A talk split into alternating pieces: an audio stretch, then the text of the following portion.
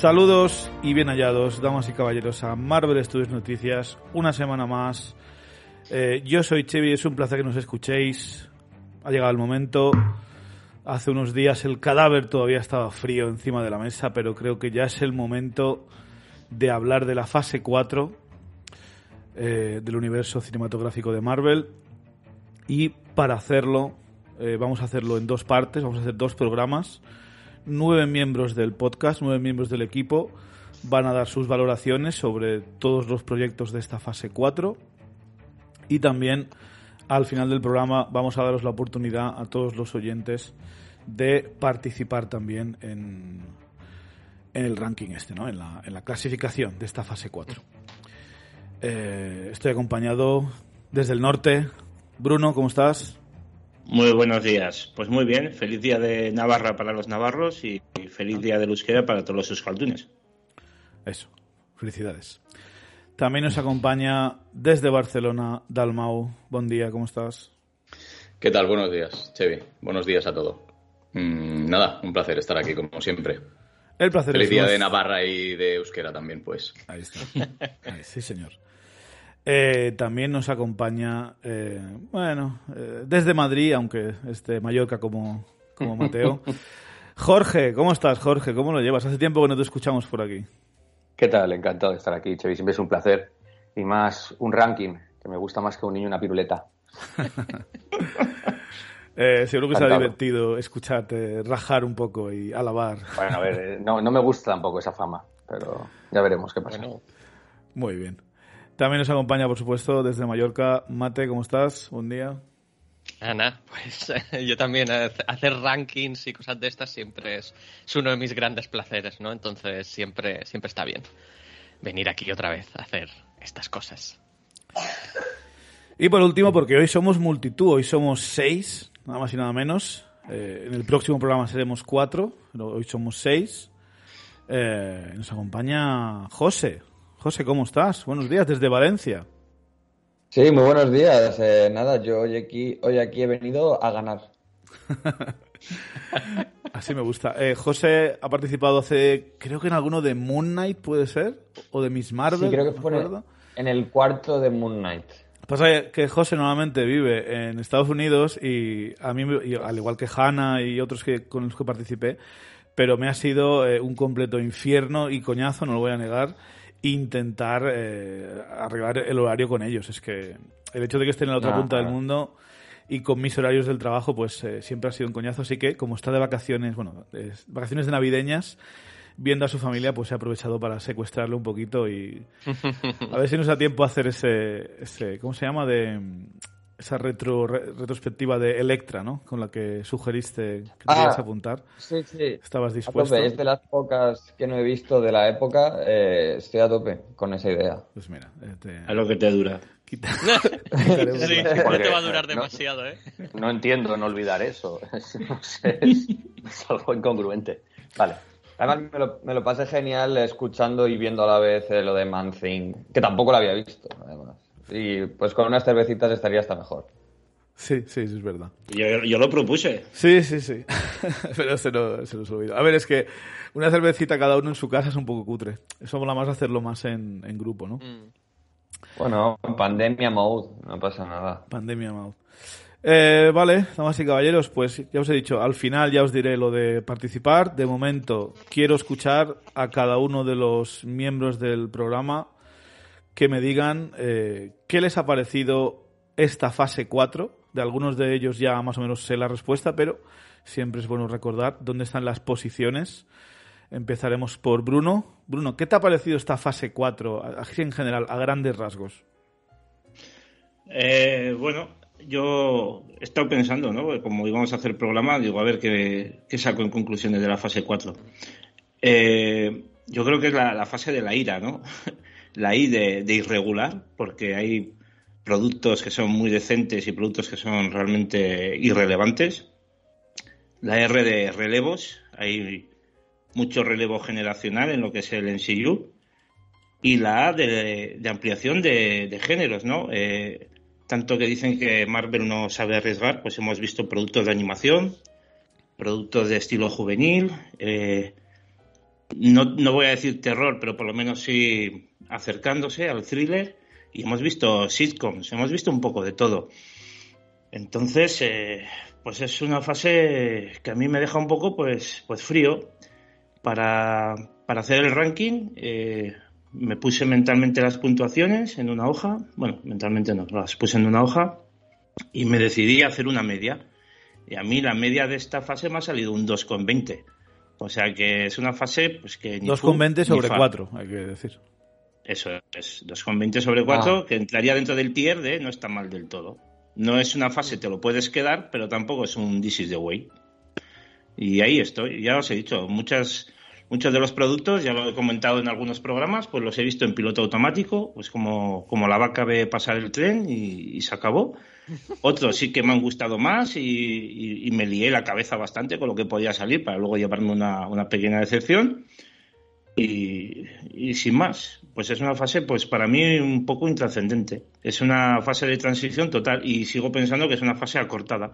Acortada, pues, eh, por, por toda la mala crítica que he recibido. Muy bien. Eh, Dalmau. Bueno, como ya comenté el otro día, a ver, estoy un poco en la línea de Bruno, ¿eh? tampoco, no creo que, de, que haya mucha disparidad de opiniones con esta fase. Eh, creo que es una fase de transición 100%.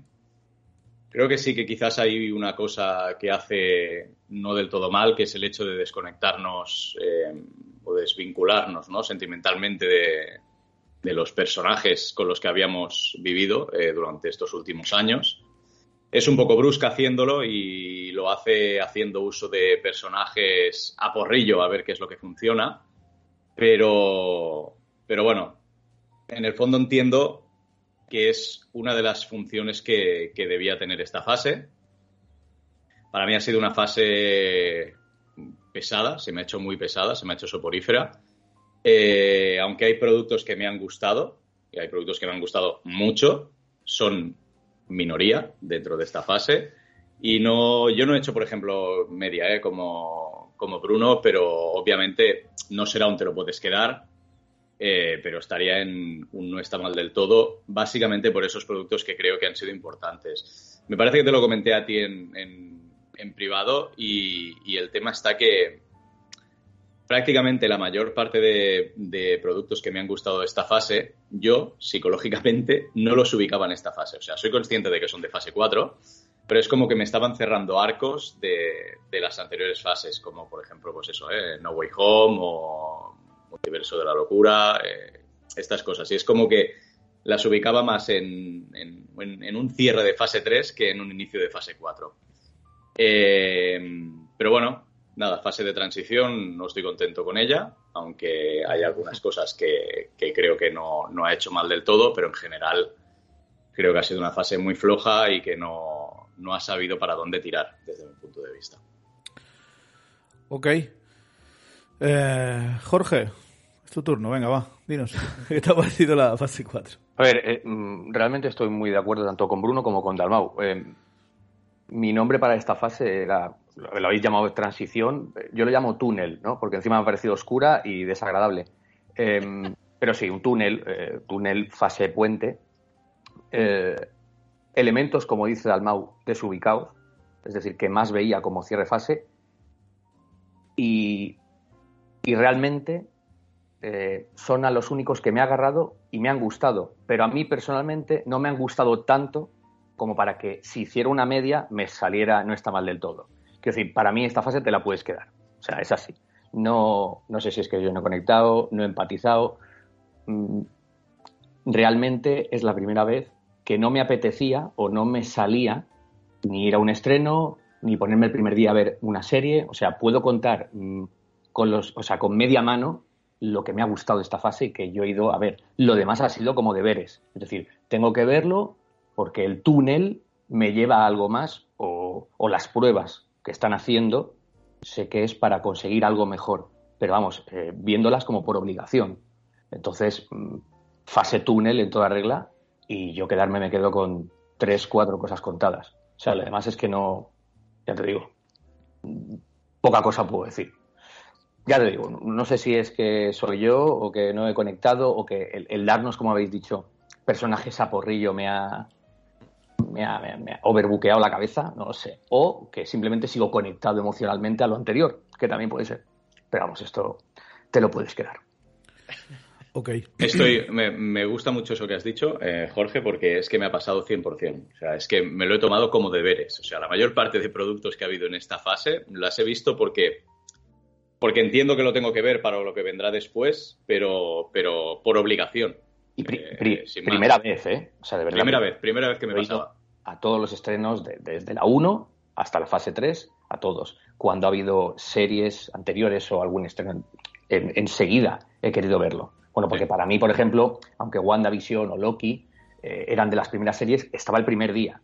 Pero luego lo que ha venido después, de verdad, me han ofrecido ir al cine y lo he pospuesto hasta que me ha salido la oportunidad de, ya lo comentaremos después, porque son unas películas, decir, bueno, vale, voy. Pero por, pf, no sé, no, Sí, no- sí, no me nacía.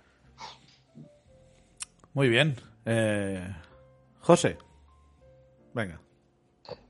Eh, pues, a ver, sí, yo estoy muy de acuerdo en que es una fase de transición totalmente. Eh, y la cosa es que las películas, los productos individuales, los comparo con, concretamente con la fase 1 y realmente no me parece que estén mucho peor. O sea, la ventaja desde luego de la fase 1 creo que, bueno, algo que hacía bien la fase 1 que no ha hecho la 4 es el, el tema de enfocar la fase a algo.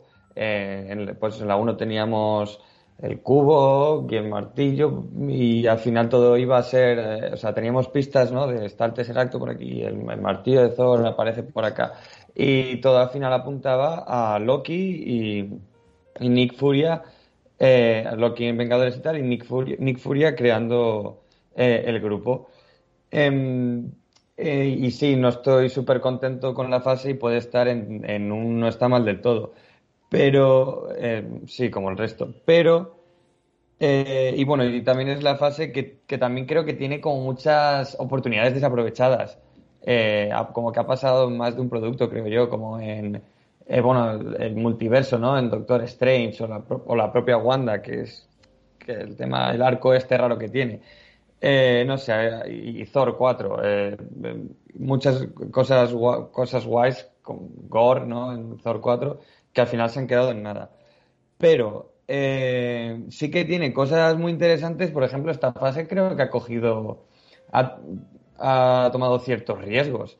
Eternals es una película muy arriesgada que, bueno, no, en taquilla en concreto no, no salió bien, pero que yo hoy, por ejemplo, vengo aquí a defender a Eternals a capa y espada. A mí me parece que, como digo, eh, tomó ciertos riesgos que yo creo que en la mayoría, los mayores riesgos que tomó fueron acertados. Creo que tiene otros problemas y que estoy más o menos de acuerdo con la opinión general de cuáles son sus problemas.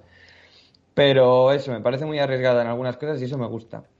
Y, bueno, y también eh, el tema de la disparidad de géneros y culturas y todo eso, eh, creo que es un- una cosa, joder, muy puta madre que ha hecho, que ha hecho Marvel en esta, en esta fase y ha introducido personajes eh, muy, muy, muy, muy guays como Yelena Belova, Kate Bishop y todo eso. Entonces, sí, no estoy entusiasmado, pero, pero bueno, mm, ha habido aciertos y, y ahora parece que sí que queremos ir a algún lado más o menos determinado y yo estoy a tope con lo que me ofrezcan. Ok, perfecto.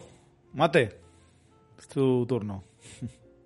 A ver, muchas cosas que decir para contestar a... No voy a ir contestando cosas que, que habéis dicho directamente, pero sí que lo he ido apuntando aquí y, y a ver qué... Uf, con libreta ¿Qué de es? notas y todo, ¿eh? como un debate político. Dios, a ver, que soy doctor, hombre, a ver, estas cosas son... Me gusta, Mate.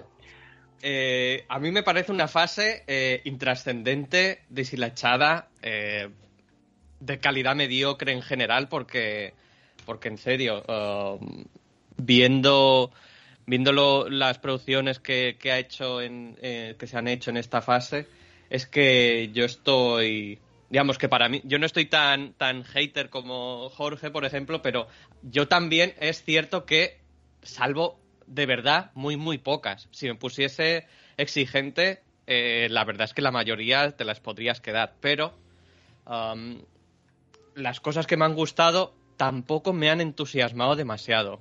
Quiero decir, eh, ha habido unas cuantas películas o... Iba a decir series, no, series no hay ninguna que me... Bueno, sí hay una, perdón. Series, películas, eh, mediometrajes de estos que me han gustado, pero la verdad es que hay muy, muy poca cosa que yo diría que está al nivel medio de... Obviamente vamos a ir a la fase 3, que es la, la, la buena de verdad, ¿no? De, de Marvel. Y yo, por ejemplo, a mí me parece siempre injusto compararla con las, con las otras fases. Es decir, si se puede comparar con alguna, para mí se tiene que comparar con la fase 3, no con ninguna otra. Principalmente porque la fase 1 es que era una, una fase de empezar a establecer unas bases que no existían. Entonces, mm, me parece injusto que una fase que ya tiene todo, en realidad lo tiene todo hecho, como esta, eh, haber hecho tantos desastres, haber desaprovechado tantas cosas. Lo de ser una fase súper desaprovechada, estoy totalmente, porque he pillado con tanta ilusión tantas de las producciones y después ha sido como, ¿y para qué esto? Nada, que te lo puedes quedar. La mayoría de cosas. Eh, de personajes, yo siempre digo la, la, la, la cosa esta de eh, las, las manos estas que se pegaban en la pared, ¿no? Pues de esto de tirar un montón de cosas a ver qué es lo que se queda de personajes. Yo creo que me puedo quedar con tres personajes nuevos que salvaría y tampoco demasiado, ¿vale? Porque todo lo demás me parecen eh, personajes desaprovechadísimos que no, la verdad es que no tengo ni ganas de verlos. Y eso es otra cosa que eh, me, fastidia mucho. Yo todo lo demás era como, no, no, yo quiero seguir viendo qué pasa con esto. Ahora es como, eh, déjalos estar, céntrate en, los más interesantes y el resto, eh, otra vez, te los puedes quedar, ¿no? El haber hecho tantísimas producciones, creo que no les ha salido bien. Habláis algunos de riesgo. Yo es que el riesgo en el cine o en la, o en la televisión y eso, a lo mejor lo entiendo de una forma, de una forma diferente, pero tampoco me parece que se haya arriesgado demasiado, ¿no? Sí que una película como, como dice uh, José, em, como Eternos, es arriesgada y yo, y yo aplaudo que sea una, una película arriesgada, igual que WandaVision es arriesgada, pero más allá de estas dos cosas, todo lo demás me parece que es el que de riesgo nada de nada, ¿eh? Es decir, no veo nada que diga, hostia, esto Marvel no lo veía haciendo yo hace unos años. Han puesto personajes nuevos que, que, que sí, son de culturas y de esto diferentes, pero a veces eso ha sido casi un lastre, ¿no? Y tenemos ahí a Miss Marvel para cuando se va de vacaciones con su familia para, para demostrarlo, que es como, déjala en el instituto, cuéntame una historia de instituto y todo lo demás te lo puedes quedar, en serio, ¿eh? No, no hace falta que, intentes ser multicultural si no sabes hacerlo bien, ¿no? Entonces, ya digo, me salvan unas cuantas producciones de las que ha hecho, pero esto de, de tener tantísimos personajes, no tener ningún rumbo, um, ir tirando cosas a la pared a ver qué es lo que se pega, ¿no? Eh, pues a mí la verdad es que me ha funcionado muy, muy, muy poco. Y ya está, dejo de rajar luego, luego más. Luego más, luego más. Si, puedo hacer una matización. Adelante. Fantástico, Mate, fantástico. yo, por ejemplo, yo creo, mi opinión es que el mayor riesgo que, ha tenido Marvel en esta fase es la de tirar de fondo de armario de personajes. Es que puedes hacer como DC y sacarte la quinta o la sexta o la séptima película de Batman, tres Supermanes, pero es que la primera fase de, Marvel, que, mm. que fue arriesgada porque era explorar el género superheroico de nuevo, que se había llevado muchas tortas en los 90, al final tiraste de los principales del equipo titular. El problema de esta cuarta fase es que estás tirando del fondo de armario, del fondo de armario de juveniles y de canteranos, ¿eh? para poder hacer el símil futbolístico. No tienes a los titulares prácticamente. Entonces, el mayor riesgo, el mayor de todos, más que cambiar los géneros y demás, yo creo que ha sido la de vamos a buscar a ver qué personaje puede encajar con el público de hoy en día. Uno que sea semidesconocido, porque ya tengo la cuarta o la tercera película de Spider-Man, ya tengo a, gente que ha quedado de la fase 3, pero había que sacar una nueva plantilla y, ahí es donde tenías que acertar. Pero Y es, y es cierto, y, es normal, y, yo estoy. Eh, obviamente tienes razón en esto, que había que ir al fondo del armario a buscarlos. Pero a mí me parece que yo siendo muy de personajes de fondo de armario, porque a mí me gustan los personajes que un poco más desconocidos o que no tienen tanto éxito, al menos en el cómic, porque es donde más pueden experimentar realmente y series, a mí me encantan los cómics de Hulka porque siempre son bastante bastante experimentales y en lo narrativo y visual y todo eso, pero es que creo que no han conseguido hacer nada con estos personajes. Es que de eso, es, otro tema. Claro, claro, pero a mí que arriesguen para que les salga, uh, para no mm. hacer nada en realidad, pues, ¿qué quieres que te diga? Es que el problema es un poco eso, que, eh, o sea, el problema no es tirar de fondo de armario, sino que lo que sacas del armario no se han comprometido con ello. No han cogido un personaje desconocido para el gran público o de esos que estaban en, la cantera, ¿no? Y, han dicho, eh, apostamos por esto y apostamos fuerte. Y, vamos a fondo, sin frenos y vamos a explorarlo. El problema es que no se han comprometido y han empezado a sacar personajes sin saber dónde te estaban llevando. Y sobre todo, eso ha pasado factura. También calidad narrativa. O sea, es que estoy con Matt en lo que ha dicho antes de no se puede comparar con la fase 1 porque se estaban poniendo bases. Exacto, exacto. Y, ahora ha parecido que vuelven a, como a querer poner bases cuando esa base ya está. Viniendo de la fase 3 tenías un montón de cosas ya hechas, explotables y saca de fondo de armario, elígelos bien, pero métele calidad narrativa. Es que, mm. es que la mitad de las cosas que te las puedes quedar, no, sé. sí, sí, sí. ¿A qué viene esto? Pero bueno, ya hablaremos. José quiere decir algo. Eh, que creo, creo que esto también es la, es la fase de la sobreproducción, ¿no? Eh, se, ha demostrado que eh, se, ha saturado y eso es, yo creo que la audiencia está sobresaturada de tener que seguir tantas cosas y, aparte que sí que hay en detrimento de la calidad de los productos finales, tanto por los efectos especiales como por muchas otras cosas. Los efectos, que es que... Sí, la famosa fábrica de churros. Seguramente el lanzamiento de Disney Plus ha sido una arma de doble filo para, para Marvel. Sí. Eh, aún así, mm, a pesar de que os veo a todos bastante negativos, eh, sin embargo creo que nuestras medias van a ser muy similares. Algo me dice que todos vamos a estar ahí eh, en, en, el centro de la, de la tabla, ¿no? a mí no me ha parecido que sea una mala fase. Mm, creo que es una fase, como decís, que se ha hecho demasiado. Eh, y cuando haces demasiado, creo que se pueden tomar más riesgos, se pueden eh, introducir personajes oscuros, se pueden introducir personajes de otras etnias, eh, razas, culturas, lo que quieras. Precisamente como hay tanto, pues te lo puedes permitir.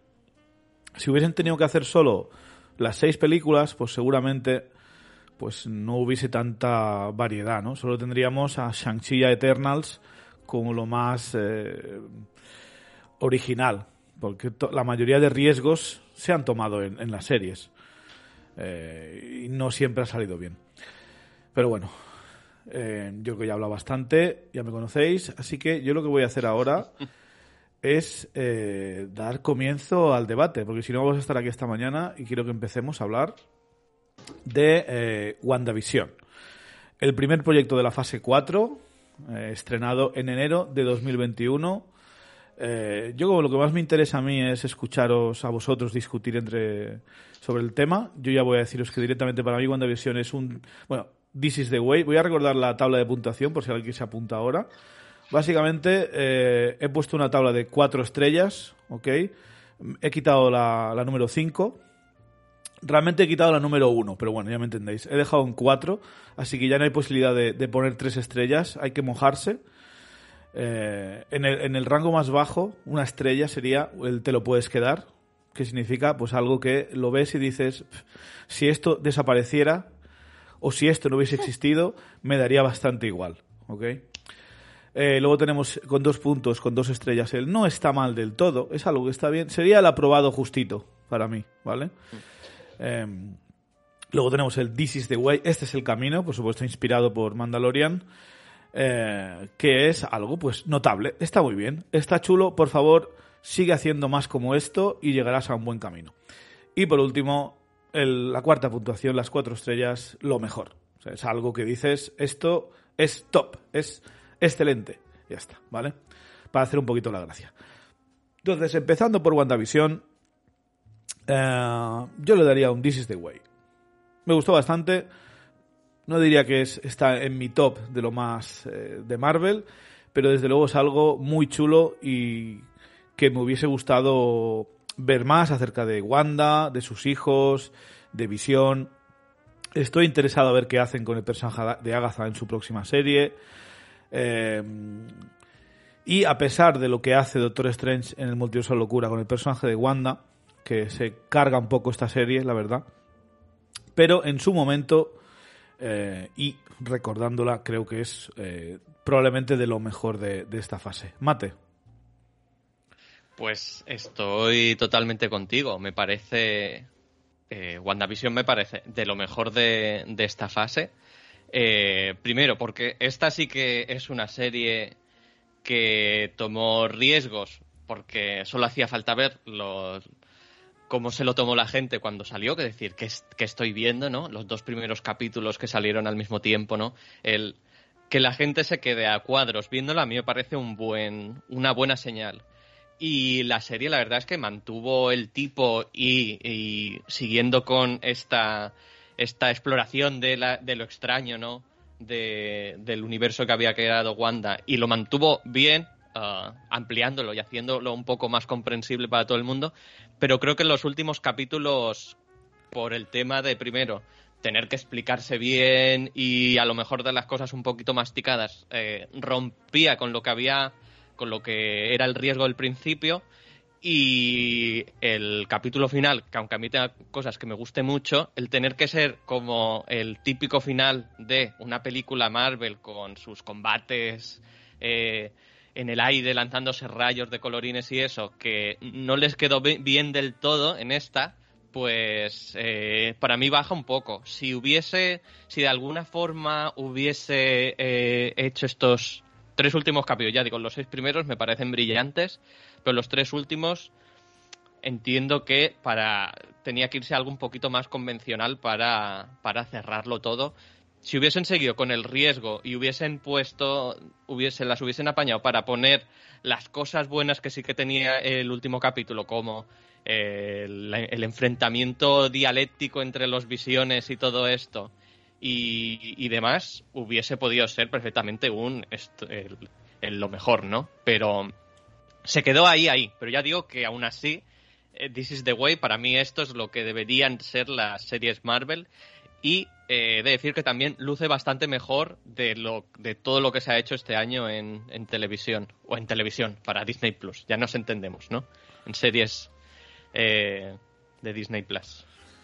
Em, Jorge, WandaVision. Um, WandaVision para mí es la luz de la esperanza, ¿no? Porque al, ser el primer em, contenido de tele, eh, pues para mí, evidentemente, es un This is the way, ya te lo puse. Y mira, es un This is the way porque hay otros, para mí, alguna otra cosa en lo mejor. O sea, y esas otras cosas, al ponerles un lo mejor, pues me lo bajan a un This is the way. Por esa razón, ¿eh? Realmente. Porque a mí Wanda me flipó. Y, la luz de la esperanza, o sea, te hace creer y decir, ostras, como todo sea como esto, qué maravilla. Puso, la barra, el listón muy alto. ¿eh? Claro, qué, qué, maravilla de riesgo de formato. ¿No? O sea, en el propio formato, eh, ahí, es para mí donde reside el riesgo, porque esto, pues, mucha gente no se lo va a comer. Más luego, eh, el homenaje a las sitcoms de comedia en los primeros episodios, eh, una maravilla. Pero claro, no es lo mejor porque hay otras cosas que a nivel narrativo, o sea, sobre el contenido de lo que me cuentan, me gustó más y conecté más, ya está. Pero vamos, mm, no es un lo mejor por, por nada, por muy poquito. Pero vamos, se queda en un This de Way bastante altito. Dalmau. Eh, para mí es un This is the Way, eh, clarísimo. Eh, y no tanto por lo que me gustó la serie, que me gustó, sino por la capacidad de arriesgar en formato y salir airosa habiendo, habiendo tomado tanto riesgo. Porque para mí es, es, si no el producto que más, el único que ha arriesgado en esta fase. y además es un riesgo a sabiendas de que a mucha gente no le iba a gustar, porque es un formato tan, tan especial que de repente Marvel te ponga ese formato en la primera serie que hacen para televisión, es un bofetón fuerte para, para mucha gente. Entonces, mm, no es lo mejor, tampoco quizás por lo que dice Jorge, ¿eh? más por, por, por, otros productos que me han gustado más o que están en lo mejor, que me la bajan a This is the way. Eh, pero eh, me parece que es de lo mejor de la fase 4. a mí me ha gustado, toma riesgos, sale bastante airosa, incluso asumiendo que había una gran parte del público que no le iba a gustar, porque yo conozco mucha gente que no le ha gustado WandaVision. Así que, this is the way. Eh, dime, Mate. No, solo quería decir una cosa que ha dicho Dalmau de, um, de que a mucha gente no le, no le iba a gustar y todo eso, y que um, de la primera y demás, que ha sido de las pocas que en realidad han hecho ruido, ¿no? Es decir, hizo ruido en redes y demás WandaVision, Loki, y luego es que parece como que han pasado sin pena y gloria, sabiendo que una de las formas de medir el éxito de las series, de plataformas y demás son las redes sociales. Yo en serio no, no tengo mucho, mucho, no entiendo demasiado cómo miden que han tenido éxito, porque ya digo, nada de ruido. Pasaban, yo qué sé, Miss Marvel, eh, eh, Moon Knight o Hulka yo es que no he visto a nadie comentando nada. En cambio, según Disney Plus, la más exitosa ha sido Falcon and the Winter Soldier. Bueno, pues es la segunda serie, vale. Seguimos, seguimos manteniéndonos en las tres primeras, ¿vale? Y, y WandaVision al menos fue una que llamó muchísimo la atención, aunque luego la gente se quedase como what the fuck, ¿no? Que he visto, pero al menos hizo ruido. Solo quería hacer ese matiz de, eh, para relacionarlo con lo que decía Dalmau, de que esta, siendo tan extraña, ha sido de las pocas que parece que a la gente, que a la gente le ha calado. Eh, Bruno. Bueno, voy a ser breve porque ser el cuarto tiene que van por delante diciendo muchas cosas que compartes, ¿no? Eh, esta serie, al ser la primera que salió, aunque no fuera proyectada como la primera, eh, dio muchas esperanzas. Yo digo, jo, como todo sea así, esto va a ser una maravilla. La he valorado eh, con un This is the Way básicamente porque a mí la serie se me cae al final, ¿vale? Los últimos capítulos se me van cayendo, no me van cuadrando las cosas que veo, pero bueno, pero, pero está muy bien valorada, no, no tengo ningún problema. Eh, no tengo mucho más que decir, más que nada por, lo que digo, eh, mis compañeros por delante ya, ya, han dicho todo lo que tenían que decir y, y francamente estoy muy de acuerdo con ellos. José. Eh, pues daré cuatro puntos buenos de mi parte a WandaVision. Uepa. Eh, eh, sí, lo que decís de que eh, dejó el listón alto al principio, sí. de hecho, yo, es también un problema que tengo con la fase en general, es que el principio fue la hostia. desde WandaVision hasta, hasta Loki, pasando por Falcon and the Winter Soldier, que a mí me gusta. Eh, Mm, joder, fue un, buen inicio y luego se desinfló. Y pues WandaVision también en concreto por todo lo que se movía en redes sociales eh, y todas las teorías y el, el, nuevo, el neomefistazo este. Uf, es verdad. Qué pensados, ¿eh? Hasta nosotros estábamos en eso. Estábamos en el carro de Mephisto ¿eh? y de los X-Men, ¿te acuerdas, Mate? Sí. Uf. Eh, yo no se escuchaba por aquel entonces, empecé a escuchar hacia el final de Falcon and the Winter Soldier, pero yo, está, yo con mis colegas, o bueno, con uno en concreto, estábamos igual. Eh, y lo de X-Men y tal. Y luego, eh, que todo resultará ser Agatha y tal, y bueno, y el final en general, pues sí, se me desinflan muchas cosas. Pero mm, no solo creo que es de lo mejor de, de la fase 4, creo que es de lo mejor del UCM en general, por encima de Endgame, porque además Endgame es una mierda. Eh, eh, pero... ¿What? A ver, espérate, vamos a, espera, vamos a frenar un poco. No, no, vamos a respirar profundo todos. Un momento, un momento, vamos a respirar todos profundo. He venido a hacer amigos aquí hoy. Eh, Endgame, te la puedes quedar. Uy. Eh, Vale, venga. lo siento, lo siento, chicos. Vamos a parar, vamos a volver a grabar desde el principio. Nunca ha habido ningún José. escucha, Endgame te lo puedes quedar, pero vamos a defender Eternals. Por, hombre, por supuesto. pero, por hombre, pero por supuesto. Muy bien, La llama de la discordia, por favor. Uf. No, no, aquí he venido a ganar. Yo vengo, yo estoy, eh, tengo un cuchillo en la boca. Y Ahora ya sé quién voy a, quién voy a llamar cuando haya una retrospectiva de Endgame. Para añadir salseo. Sí, sí, no, a, tope. Y bueno, y eso, y luego lo que habéis dicho también de que toma riesgos del el formato y todo eso, pues, pues sí, pues también, eso, pensé, si todo es así, todo toma estos riesgos, porque también Falcon and the Winter Soldier también creo que toma ciertos riesgos. Pues mira, que si quieres ya- conectar, José, vamos a hacer al revés ahora. Empieza tú valorando Falcon Vale. and the Winter Soldier. Pues, pues eh, yo le doy un This is the way. Eh, mm, sí, mm, sí, This is the way. Pues eso, creo que, por ejemplo, la, es que yo, joder, yo me acuerdo lo que sentí cuando vi el escudo del Capitán América manchado de sangre, dije, uh, cuidado, eh, esto, esto es muy interesante. Y luego que también creo que toca temas interesantes, que sí, que se desinflan un poco y parte fue por los rerodajes, por, bueno, o lo que tuvieron que quitar por el tema de la polémica con las vacunas, ¿no? Y todo eso. Eh, pero, no sé, sobre todo al principio tiene, y tiene una, sí que es verdad que tiene como una gran escena de acción, ¿no? Pero, hostia, pero está bastante bien hecha, eh, si lo comparamos con el resto de acción que han hecho en las series Marvel, eh, de ahí en adelante. Eh, y sí, bueno, el traje feísimo y, y, lo, Falcon como nuevo Capi, pues, pues bueno. Pero, no sé, yo recuerdo el momento de estar viéndola y me la gocé. Muy bien, muy bien. A ver, me alegro, me alegro. Eh, menos mal que no estás con Iván, que si no, pondríais los dos a vanagloriarla. Bruno, ¿qué te, qué te pareció a ti Falcon and the Winter Soldier?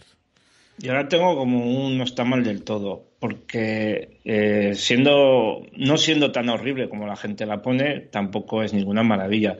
Eh, yo la verdad es que al final eh, habrá habido eh, escenas de acción bien hechas, eh, serán recordadas seguramente, habrá habido un traje em, feo y horrible, pero aunque solo sea por ver la imagen icónica del escudo ensangrentado, que en mi casa por lo menos dejó a todo el mundo flipando. Yo creo que simplemente por ese capítulo voy a ponerle un 2 a esta serie y no la voy a suspender. Solamente por eso. Muy bien. Eh, Dalmau. Pues nada, tan ricamente voy a ser el primer te lo puedes quedar. Eh, y me quedo tan ancho. Eh, no me han gustado los, pers- los personajes, me ha gustado la trama, eh, me parece mal guionizado, me parece un relevo nefasto para un personaje como el Capitán América. Eh, la imagen del escudo manchado de sangre me impactó. Ahí estoy tanto con José como con Bruno. Creo que es una imagen bonita y bien hecha, pero ni de lejos me salva la serie. No hay química, no hay guion, no hay personajes eh, que me importen ni que me ni que ni han sabido hacer que me importen. Si Falcon ya era para mí, como mínimo, un personaje completamente olvidable, que se convierta en el relevo del Capitán América y que se convierta en el relevo del Capitán América así, para mí ha sido un te lo puedes quedar de manual. Eh, además, han querido convertirlo como en una persona muy digna de repente, eh, con argumentos absurdos como yo no me podría el suero del super soldado porque soy muy digno y tu mejor amigo se lo puso minuto cero para salvar al mundo. Eh, perdona, eh, te lo puedes quedar. Ok. Jorge, Eh, Empiezo por lo positivo. por favor. Eh, no, es verdad que, que cuando empecé a verla, la llama de la esperanza no brillaba tanto como con WandaVision, pero sí que había cositas como James Rhodes, evidentemente, saliendo en el capítulo piloto, pues máquina de guerra siempre es bien.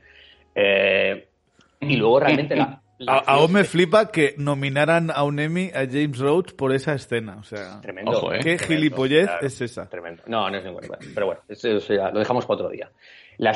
Toda la acción que se desarrolla en el piloto, con él, con los helicópteros, tal, daba como, como alegría, pero ya está. O sea, ya está. Eso, y en loop, si quieres, el Dancing Semo, ¿sabes? Bailando, eso es lo que puedo salvar. Por lo demás, no sé, es como la serie de Alerta Cobra, pero en lugar de con coches, con super soldados. Quiero decir, eh, en ese plan. Voy a por aquí, el espía, no sé qué, este para acá. O sea, no me dijo nada.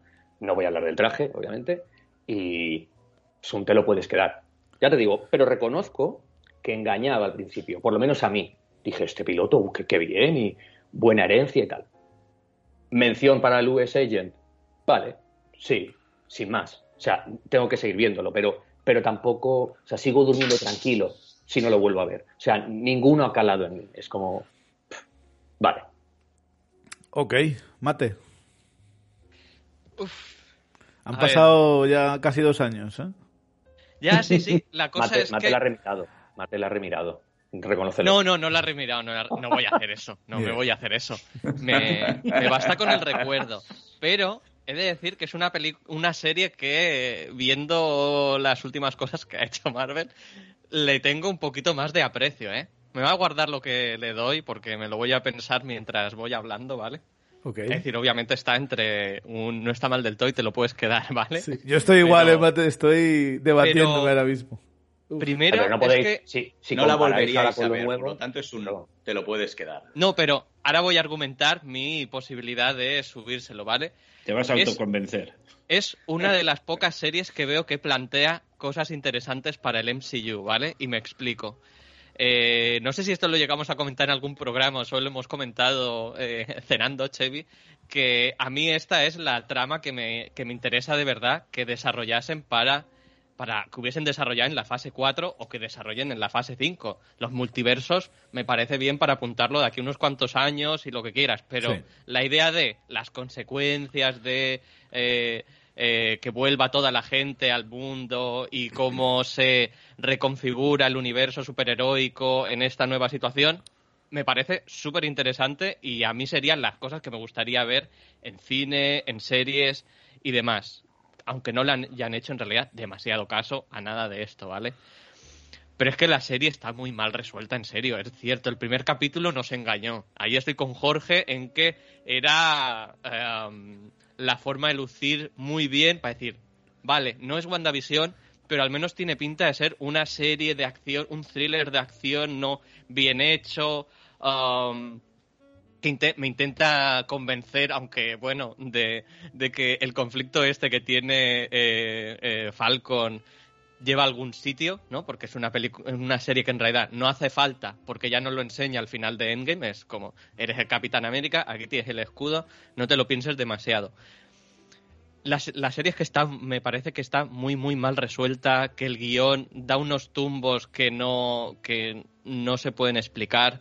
Lo de los malos, me parece, eh, es que los sin bandera se llamaban, ¿no, Chevy? Sí. Sí. Oye, te estás autoconvenciendo para el te lo puedes quedar, ¿no? Totalmente, vamos, no, yo lo veo sigo- claro. Te estás sigo ahí, sigo para ahí. que te lo puedes quedar. Tengo, tengo cosas buenas todavía que decir de la serie, ¿vale? Eh, pero es que los sin bandera me parece la, la cosa más, ya no desaprovechada, sino más mal utilizada de, de, de las, bueno, no diré la más mal utilizada de, de Marvel porque se vienen, se vienen cositas luego, ¿no? Pero, ostras, me pones ahí a una gente, es que es otra vez lo de siempre, ¿no? La gente que en realidad tiene razón, pero, ah, no, no, es que son comunistas, ¿no? Vamos a hacerles poner bombas eh, y hacer que maten a gente de forma despiadada porque, a ver, estas cosas de compartir con los demás y de hacer un repartimiento de los, de los bienes entre todos, esas cosas no, no pueden ser en el mundo, ¿no? Entonces, me parece muy mal utilizado, pero es que ahora voy con lo bueno y, me voy a olvidar del último capítulo, ¿vale? Porque me parece... ahí sí que se queda con un te lo puedes quedar, ¿no? Pero es que el momento, mi momento preferido, creo, de toda la fase 4 es el momento del escudo, ¿vale? Para mí eso hace que me haga pensar ponerme, ponerle un... No está mal del todo, pero te la puedes quedar.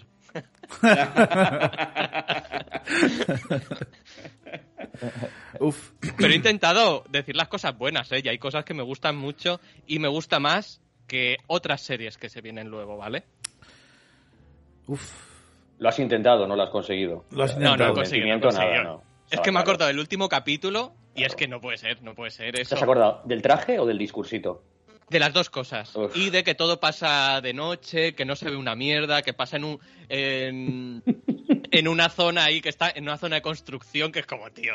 ¿Se puede ser más cutre? No, no, no. Me he acordado de eso y el no está mal del todo. A mí es va a que, ser que no. me sabe muy mal por, por el hecho de que en los cómics sí que tiene un poco más de sentido, tiene su gracia, tiene su arco, tiene su peso. Son muchos años de historia los cómics de, de Falcon y, y Steve.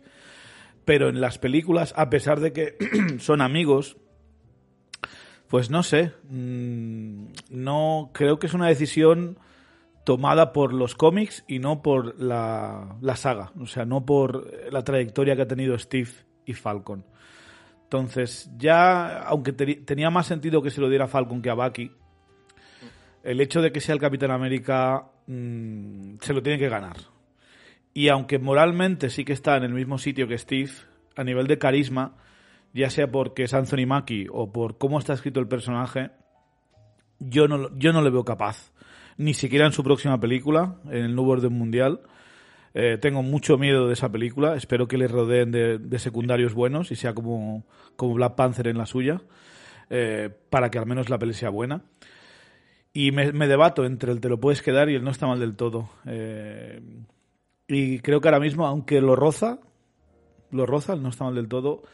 Voy a decir un te lo puedes quedar porque realmente si ahora de repente esta serie deja de existir en Disney Plus y no la puedo volver a ver en mi vida, no derramaría ni una lágrima. Y para mí eso, eh, a ver, te lo puedes quedar. Así que ya, ya pueden subir la media mañana el equipo B. Sí,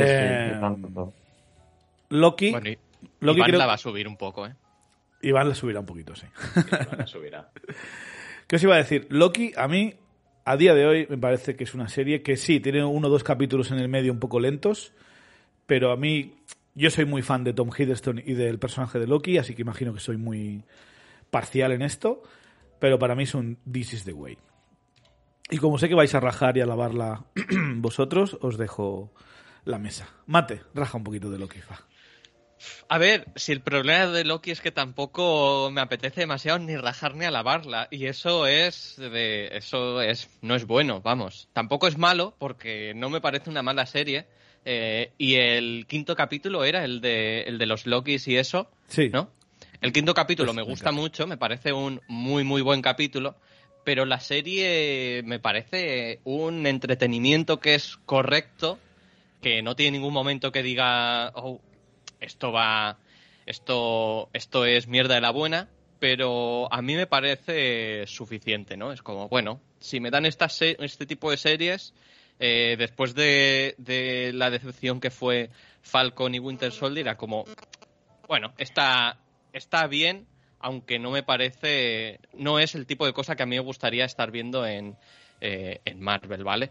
Pero es que a mí el final, eh, no, por, no por lo que hacen, ¿vale? A mí me gusta mucho el, el Kank este, que todavía no es Kank o como lo quieran llamar, ¿no? Me, da un poco igual.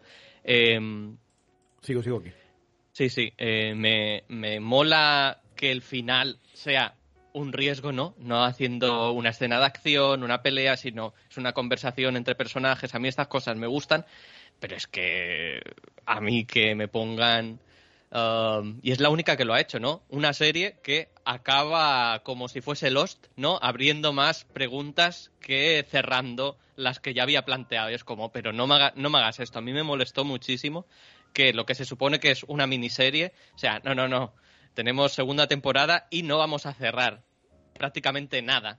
Es solamente te hemos presentado otras cosas te ponemos un montón de preguntas nuevas y espérate tú a saber cuándo, bueno, que la vamos a tener el año que viene, pero en ese momento no teníamos ni idea de cuándo íbamos a tener la continuación de esto. Y a mí eso me molestó y por eso para mí eso no está mal del todo. Ok, Jorge. Para mí es el primer lo mejor de esta fase.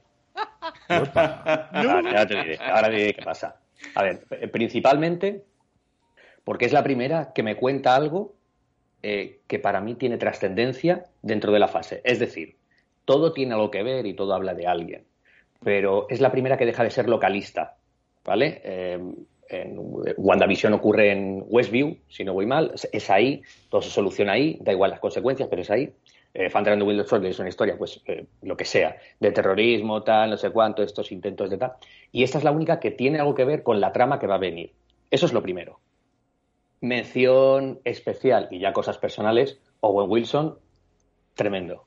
Brutal. pero, pero para mí son puntos negativos que no lo hayamos visto todavía en una moto de moto agua. De ¿eh? Eso para mí es que ese aún no está mal del todo. Eh, ¿eh? Conociendo a la máquina del, del Fate, sabes que vas a tener a Wilson en una moto de agua. Eso está más claro que el agua. Pero bueno, y luego el Dancing Loki también, en el capítulo 4, si no voy mal, en el tren. Esto es, esto es brutal Pero sobre todo, ya te digo, eh, bromas aparte de actores, de, Tom Hiddleston, de, cómo lo hacen, de la reunión de todos los Lokis. Es el primero que yo veo, la primer, el primer contenido que me lleva a algo y que me hace pensar en algo más grande, que no es como una... Es verdad lo que decía Mate de, joder, una miniserie debería contarte algo y ya está, o, una parte. Pero este es el primero que, me gusta que quede abierto y que vaya a explicar más cosas, que la gente parece que de Loki se ha olvidado, que luego nos ha venido el multiverso of Madness, lo de Spider-Man, cosas, pero nadie se acuerda de líneas temporales, de cómo están, o la gente no lo relaciona, cuando realmente es el fondo de todo, ¿sabes? Es, como cuando haces un caldo, hacer el primero, el, el fondo que va a llevar ese caldo. Para mí es así. Evidentemente me gustó Kang, aunque hay que verlo más, y es un lo mejor. No sé. Eh, por, esta razón eh, se, me, han caído otros contenidos como Wanda a un This is the Way, porque Loki para mí es lo mejor de serie. Banda sonora también se me ha olvidado. La mejor. La mejor. Flipante. Sí, sí, sí. Banda sonora muy buena. Dalmau. Eh, compro muchos de los argumentos, tanto de Mateo como de Jorge. Estoy en medio, yo estoy en un This is the Way eh, con esta serie. Eh, claro, a mí Loki es un personaje que me gusta mucho. Tom Hiddleston creo que es un crack. Owen Wilson me ha encantado en esta serie. Creo que tienen más química que la mayor parte de parejas que nos han presentado en la fase 4 completa. Eh, entonces, eso a mí ya me ha valido la pena eh, en la serie. Entonces, también, claro, es lo que he dicho al principio, ¿no? Que muchos de estos productos, como por ejemplo Loki o WandaVision, a mí, eh, en mi corazoncito, son más cierre de fase 3 que inicio de fase 4. Entonces, los valoro diferente, porque les tengo un cariño especial tanto a los personajes como a lo que me plantean, ¿no? Eh, es lo que dice Jorge, ¿no? En Loki te están planteando algo que ya estás viendo durante la fase 3, algo que te importa, algo que quieres saber qué hay detrás, ¿no? De todo eso. Entonces, me lo hacen, me lo hacen, creo, para mi parecer, ¿no? Eh, creo que me lo hacen bien eh, y con personajes que me importan. Entonces, es un This is the way. Bruno. Yo creo que la primera vez que valoramos esta película, o que me tocó valorarla, creo que le puse un 3, un This is the Way. Eh, pero esta es una de las que ya voy a empezar a bajar. ¿eh? Le voy a poner un no está mal del todo. Eh, y es porque, porque, bueno, al final la forma de valorar pues, pues puede ser objetiva, puede ser subjetiva. de esta serie a mí me han gustado muchas cosas.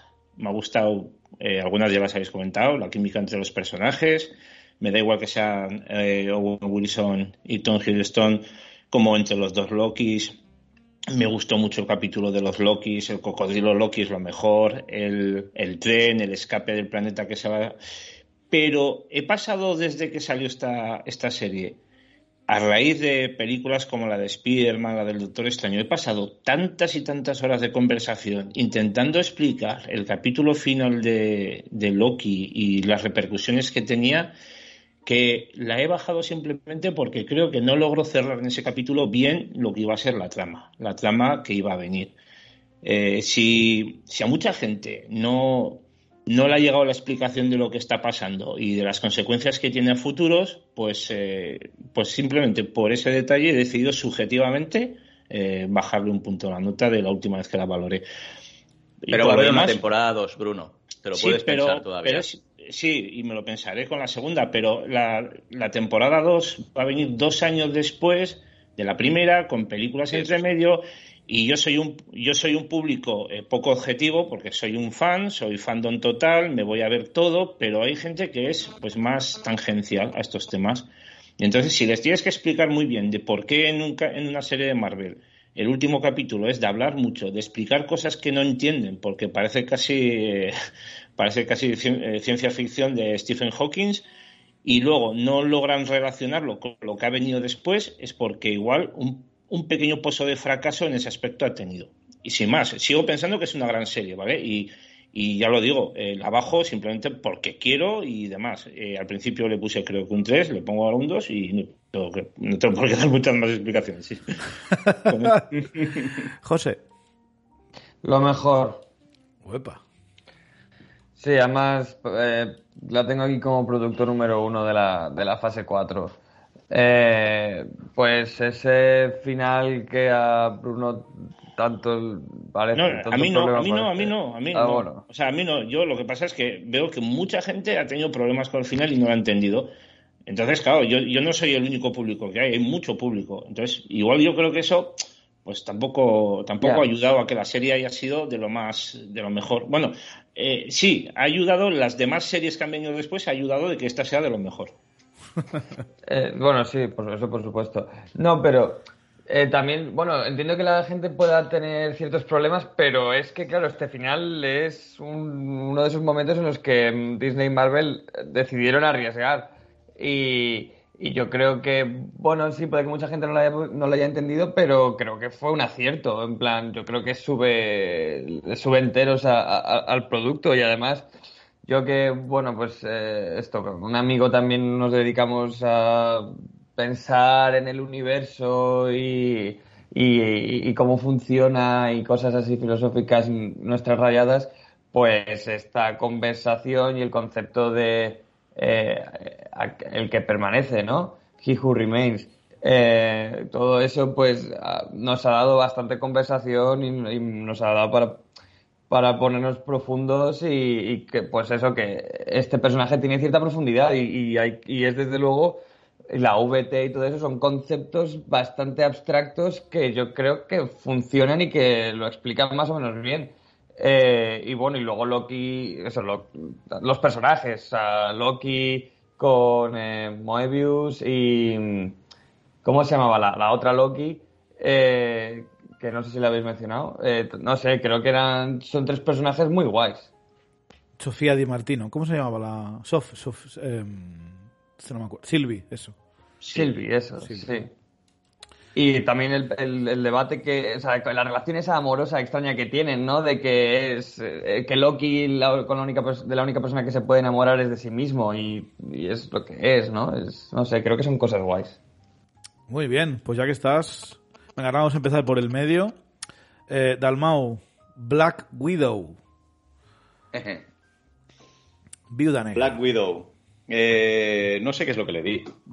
Yo te diría un no está mal del todo. ¿Y ahora también? Básicamente. ¿Perdona? ¿Y ahora también? ¿No está mal del todo?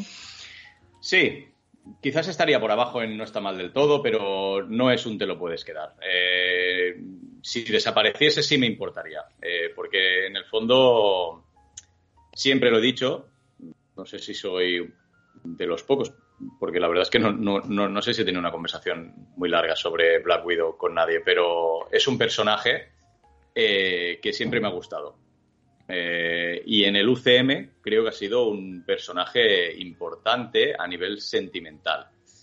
Ha unido muchos arcos, lo ha hecho o lo han sabido hacer bien, y una película suya, pues me importa por el personaje. Como película en sí, hombre, como película en sí, pues ahí estamos justita, justita por muchos motivos, pero es lo que te digo, me parece una buena presentación de, de Yelena Bolova, me parece un gran relevo, eh, sabiendo que Black Widow está muerta, y solo por eso la, la tengo en, No está mal del todo.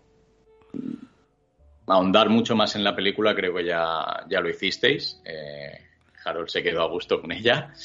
Eh, entonces creo que tampoco es muy, muy necesario, ¿no? Verle los problemas, que si el CGI, que si los objetos voladores, que si Black Widow Superman y esas historias, pero bueno, como personaje me importa, me importa su trama y entonces es lo que te digo, ¿no? Eh, la película me gusta que esté aquí, está un poco pues en la línea, ¿no? De la fase 4 en general, no es una película muy para allá, pero como mínimo me presentan una, una, nueva relación, ¿no? Con, su hermana, eh, Yelena con su familia. Bueno, tiene cositas que, que me gustan. Muy bien, Bruno. Estás muteado, Bruno. Vale, esta es una, una, película que para mí no está mal del todo, tiene muchísimos problemas, pero como otras tantas que tiene la fase 4, Eh, a mí es un personaje que me gustaba mucho, Black Widow, y, yo sí que la echaría de menos si desaparece mañana en, en Disney Plus. Y la pega que le tengo a esta película es que me parece que para, para lo que sale, utilizar a Olga Kurilenko como el relleno de un traje al que no se le ve la cara casi nunca, me pareció un decepcionante, la verdad. Eh, creo que podía haber hecho algún papel diferente en el NCU que no, que no hacer del supervisor para que no se le vea la cara más que un minuto. Pero bueno. bueno la eh, veremos en Thunderbolts. Espero que ahí tenga su redención.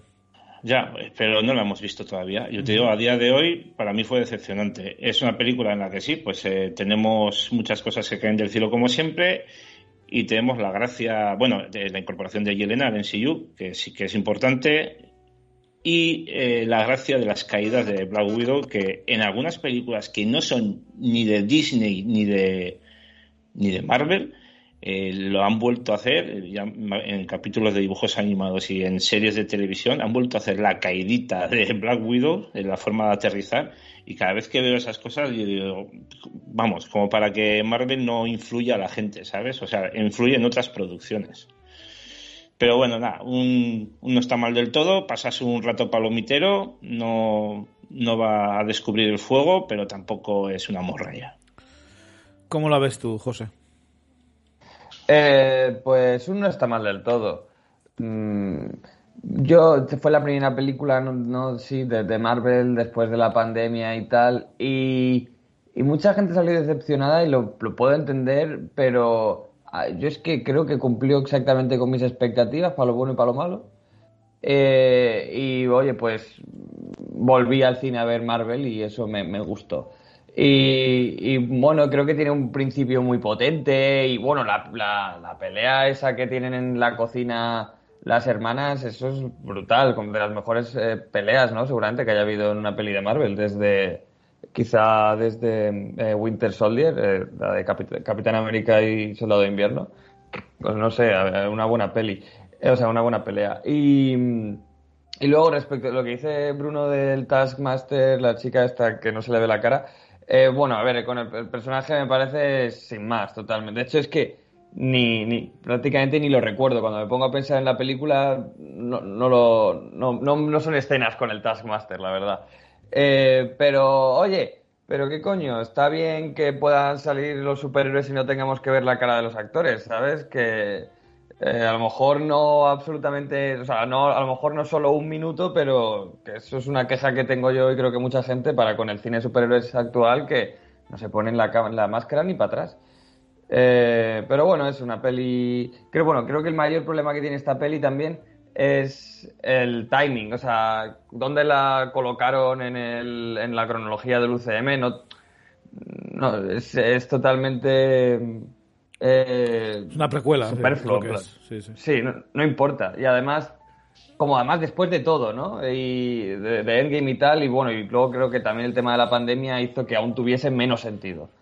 Eh, pero sí, es una peli un poco sin más, pero diver. A mí yo lo agradecí verla.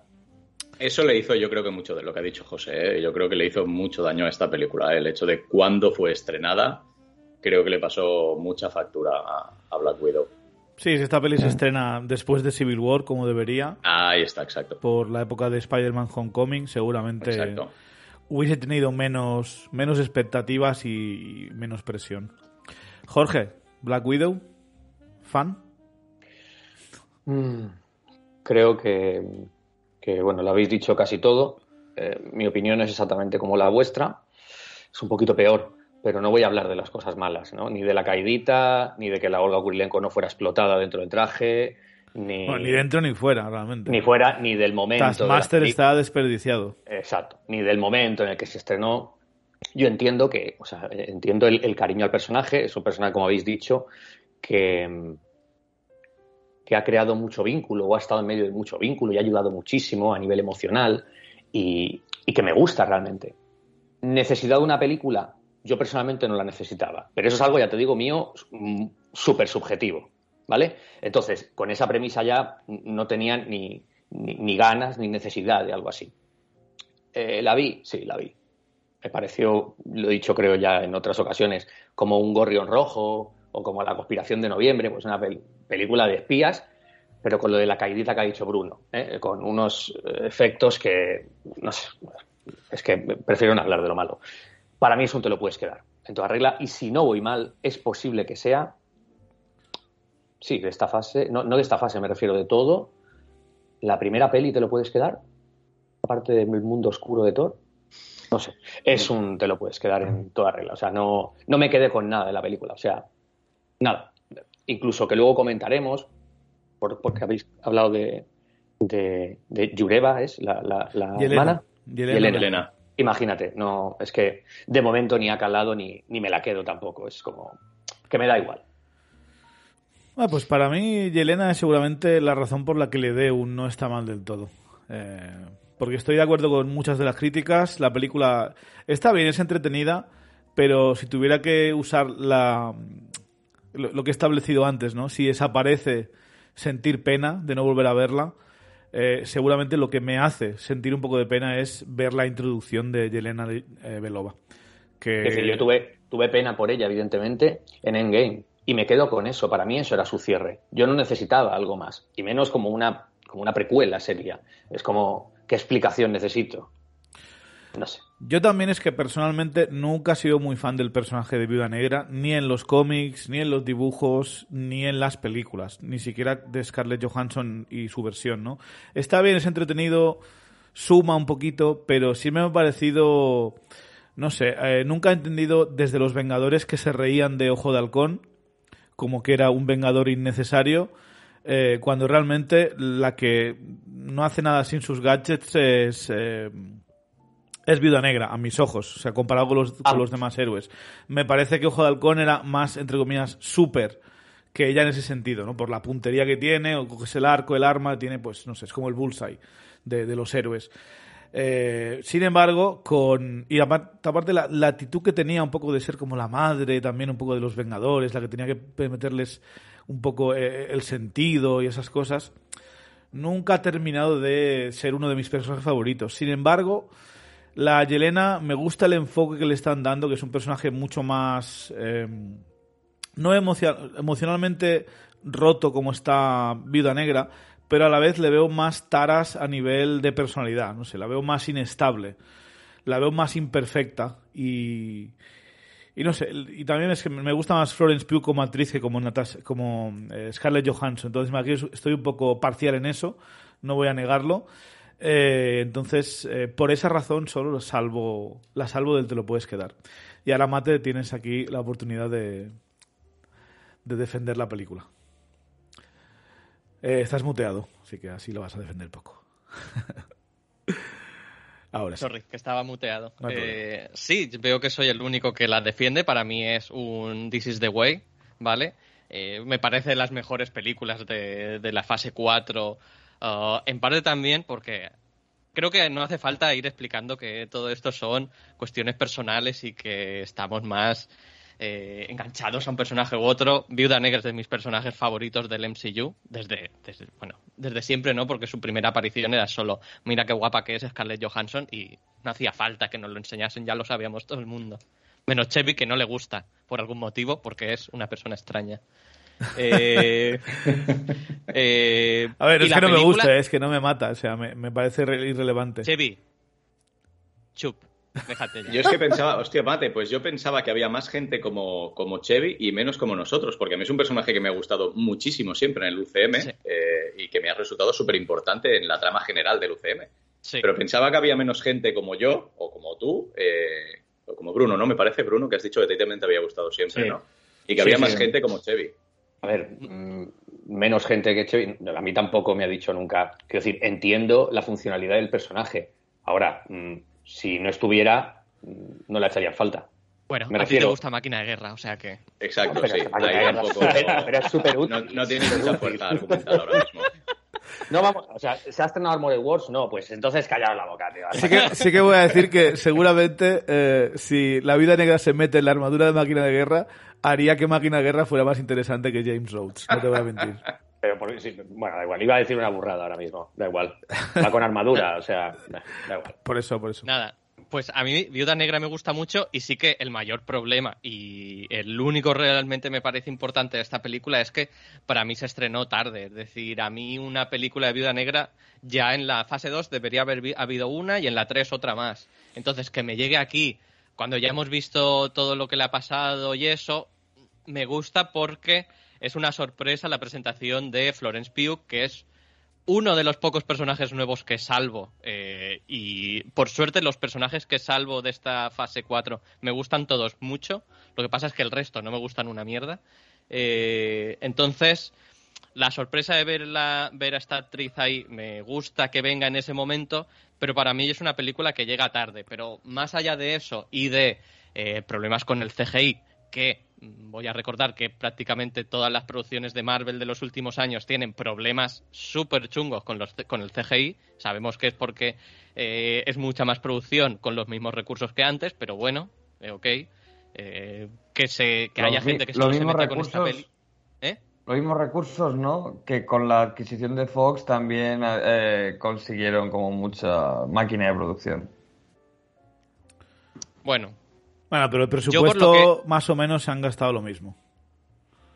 Un poquito más, pero también ha subido la inflación, entonces no sé, más o menos han querido hacer más cosas, más escenas, más o menos con el mismo presupuesto. Yo por lo que sé de gente que trabaja en la industria y eso sí que es de que les mandan más trabajo por, por lo mismo. Entonces, tienen, lucen mucho menos, pero eso no es culpa de Viuda Negra, es decir, que toda la fase 4 tiene muchos problemas de este tipo. Y el tono, sí que es cierto que a veces la peli, pues como muchas pelis Marvel, te meten chistecitos que dices, a lo mejor no hacía falta meter esto, ¿vale? Pero, hostia, a mí solamente por la escena de... Bueno, y los acentos, hostia, Marvel con los acentos también, el poner ahí a, a gente con un acento súper inglés hacer de ruso es como, a mí me hace gracia, pero entiendo que saca a la gente de fuera de la peli, ¿no? Pero para mí solo con la escena de Viuda Negra hablando con el malo malísimo de la peli, ahí partiéndose la nariz y todo eso, es que a mí esa escena me parece súper flipante y me pare y es un momento de lucimiento de Scarlett Johansson, que a mí sí que me parece una actriz de putísima madre, y en Endgame ya la había demostrado que era, que era una actriz de putísima madre. Y, y no sé, ya digo, no me parece ningún peliculón, pero sí que me parece un thriller de acción de espías que, funciona a la perfección, no sé.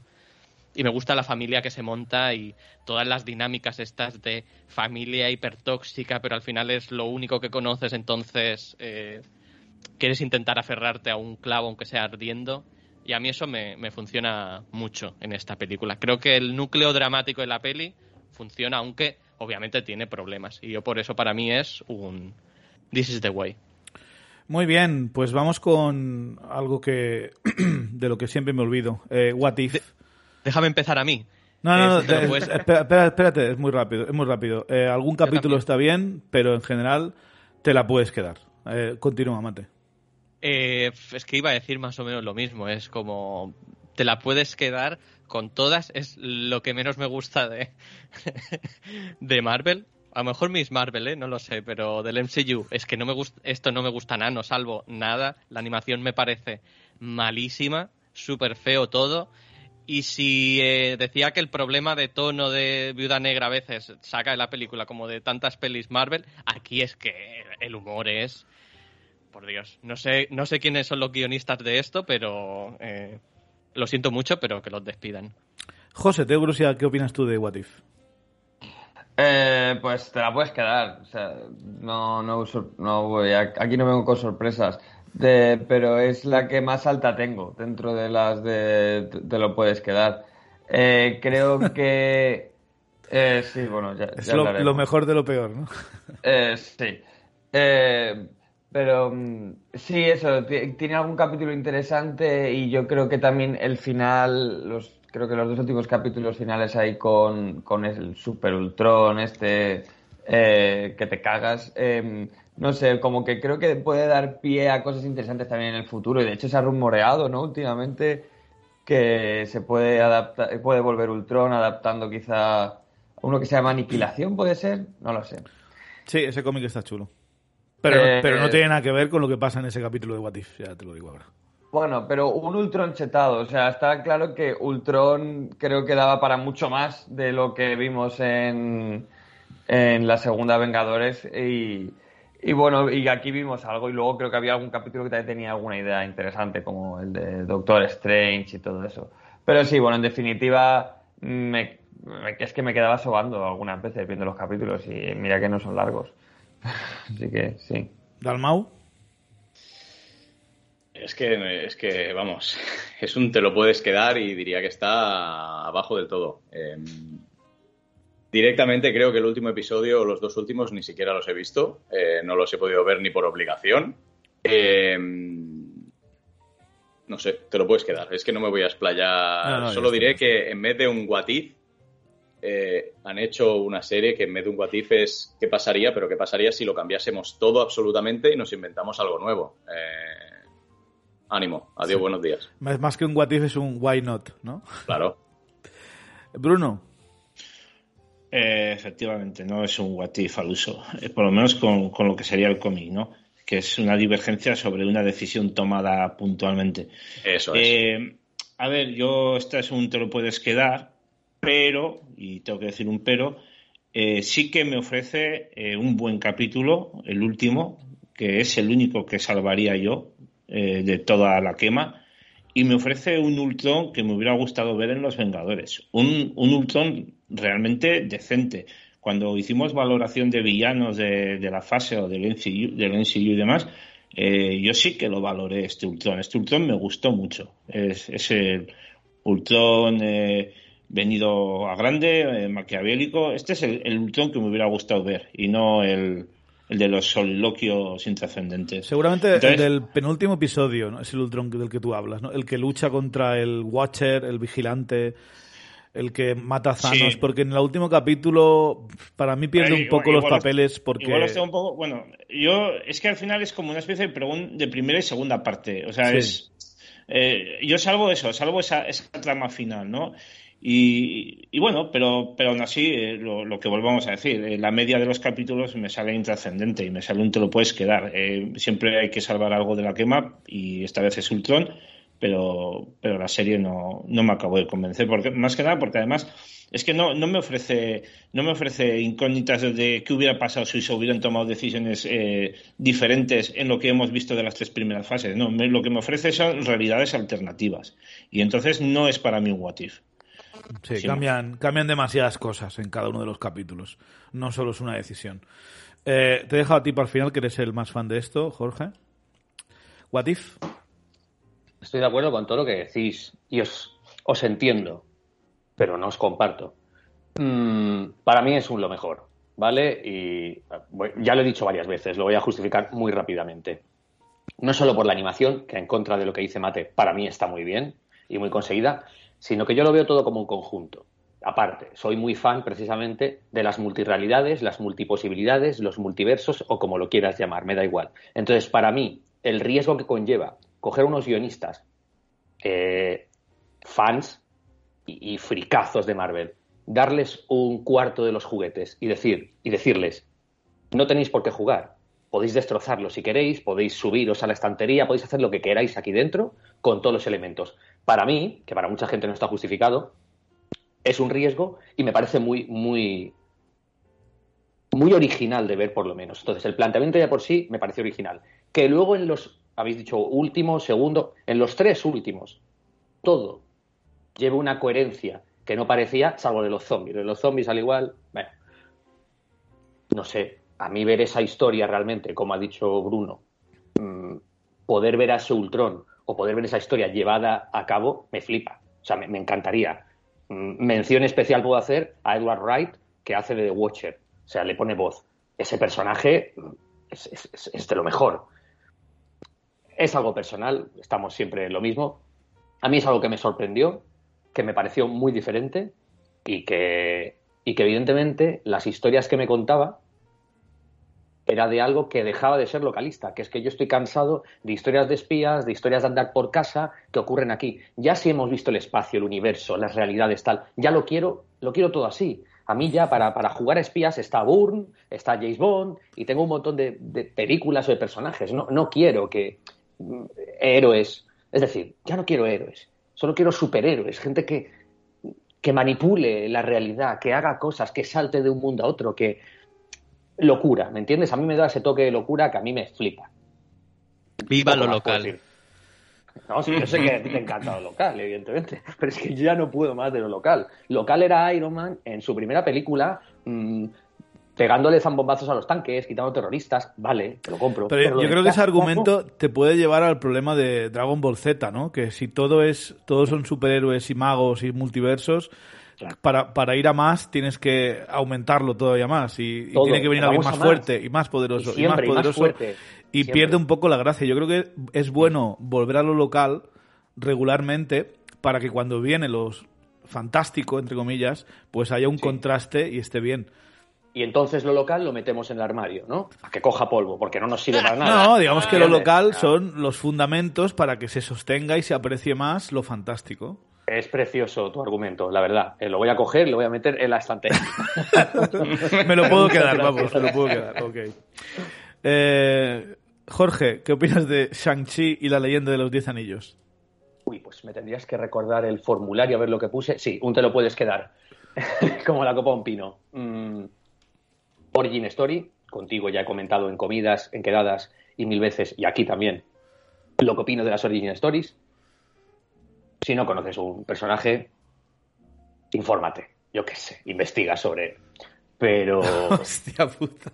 no, es Hoy, que hoy no, ha venido no. Jorge súper radical, ¿eh? No, eh, escucha, no, no- no es, no es hoy, o sea, lo viste cuando me mandaste el formulario, o sea, yo fui honesto y esto ya lo hice en, en el ranking que hicimos completo de todo. No, no, no vas a ver, alguna sorpresa puede, puede haber, pero de momento estamos manteniendo la línea. A lo mejor le pude poner un no está mal del todo en su día, pero como he quitado ese tier, te lo puedes quedar. Mm, sí, me, me gustó el, el- el homenaje, ya que has dicho antes lo de Dragon Ball. Me recordó a Dragon Ball, eso es lo que me gustó. Lo demás, no entendí el humor, mm, no entendí la, la leyenda en sí a dónde iba, cómo eso estaba y no lo sabíamos hasta ahora. Eh, el personaje empatía cero. Mm, no sé, es que no, no. El villano menos carisma que una piedra. Es que es algo que no. Creo, sinceramente, ¿vale? Que es algo muy prefabricado y precocinado para alguien, ¿vale? Y no voy a volver a hablar de la cuota de pantalla. Lo entiendo y lo respeto, al fin y al cabo es un mercado y es dinero. Pero yo no soy ese target, yo no soy ese público. No está hecha para mí. O sea, es una película que a mí no me dice nada. Te lo puedes quedar. Ok. Eh, Bruno, ¿qué opinas de Shang-Chi? Eso no está mal del todo para mí. Eh, la salvo sobre todo por dos escenas de acción que me gustan mucho, la verdad. Eh, la de la fachada y la, del, y la del autobús a mí me encantan. Es de lo poco que he repetido varias veces esta película. Desde que llegan al poblado hacia el final, eh, si pudiera, eh, destrozaba la cinta y la volvía a grabar. Eh, la, la escena final me aburre sobremanera y me parece totalmente de... Y no voy a hablar de aprender a tirar el arco en 15 minutos. De eso no. Voy a, voy a hablar ya de- hablará Harold el próximo ya lo hablará Harold, eso es. No, pues entonces, bueno, pues tienen cosas que me gustan, cosas que me parecen horribles. Yo no creo que el, el villano sea poco carismático, creo que es un villano diferente, es un padre al final. Eh, pero bueno, pero es como la mayoría de los villanos o de los antagonistas de esta fase, son intrascendentes. O sea, no hay ningún villano antagonista que yo salvaría. Bueno, igual me pongo a repasar y sí, pero, pero la mayoría de ellos me han parecido totalmente, pues eh, vamos a, a sacar algo blandito para que el bueno quede bien, que ya vendrá otra fase mejor en la que le pondremos en apuros. Entonces, eh, con todo esto, es una película que me entretuvo en el cine, que no sentí que había tirado el dinero, que me dio dos escenas que me gustan muchísimo y que me las he visto más de una vez, y otras que aborrezco, pero bueno, pues es un no está mal del todo y pasamos página. Muy bien. Ver, creo que el mejor villano de la fase eh, seguramente sería Wanda en Doctor Strange, ¿no? Más o menos. Aunque se carguen un poco el arco del personaje, Aunque pero sí. se pasen por Pero la sí. polla WandaVision, Sí. pero... no, creo que- se permite.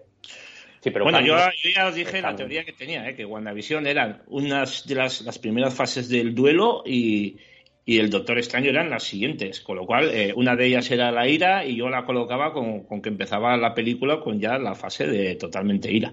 Pero bueno, oye, son paranoias mías, ya sabéis que yo divago mucho también. Mira, que no os corto, seguid, seguid. Dalmau, Shang-Chi y la leyenda de los Diez Anillos.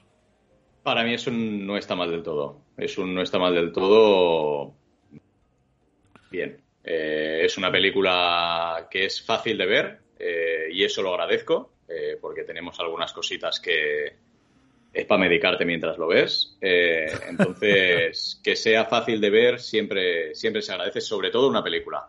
Me parece fresca, personajes diferentes, me parece una presentación de personaje relativamente decente, no está mal del todo. Eh, a diferencia de Bruno, no me parece tan mal eh, cuando llegan al poblado. Eh, los fallos que tiene, como que aprende a disparar con arco, a tirar con arco en 15 minutos, pues bueno, sí, pero vamos, que esos son fallos que hay en todas las películas, en todas y cada una de las películas y series o productos de Marvel de los últimos 12 años. Quiero decir que tampoco. Bueno, en todos los blockbusters hay algún personaje que aprende algo. Claro, por eso te digo que al final es algo que sí, que, que, vale, que está ahí, ¿eh? pero que vamos, que lo podemos encontrar en cualquier producto de este estilo. Me parece la escena de, de, acción del edificio. Como ha dicho Bruno, me parece una escena muy bien llevada y muy guay. Y nada, no está mal del todo altito, te diría. Muy bien. Ya. Vale, pues eh, José, va. ¿Qué te ha parecido Shang-Chi? Tengo curiosidad.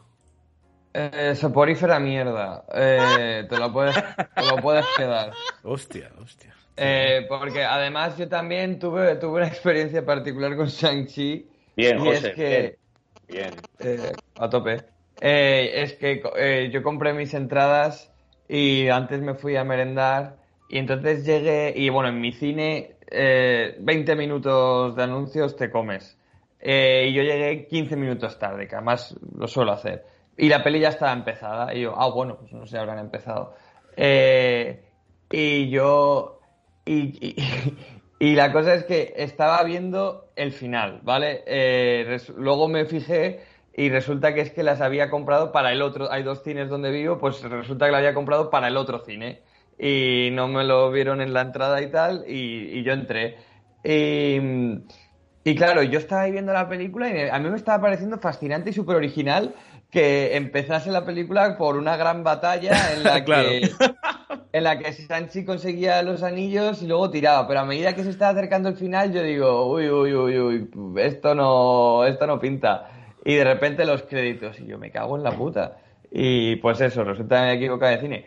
Y entonces eh, y ya pagué 12 pavos y al día siguiente pues me tocó pagar otros 12 pavos para ver la mierda esta. Y además es que justo lo que vi dos veces es los últimos 40 minutos, que es lo peor de la puta peli. Que es lo, es lo sí, más los- lento, sí, es lo más lentito, sí. que sí, la escena del bus y del, eh, del andamio ese de bambú están de puta madre, pero a mí no me compensa todo lo demás, que es que además me parece un coñazo de película y, y bueno, y yo estoy muy, muy, yo los flashbacks también me parecen un recurso narrativo chunguísimo y que, y que no se hace bien. Que luego supongo que hablaremos de esto con Eternas, que es otra, otra historia, pero, pero aquí me pesaron más, ¿eh? A mí me pesaron más. Además, aquí justamente contamos, creo que había 10 flashbacks. Y largos, ¿eh? Sí, sí.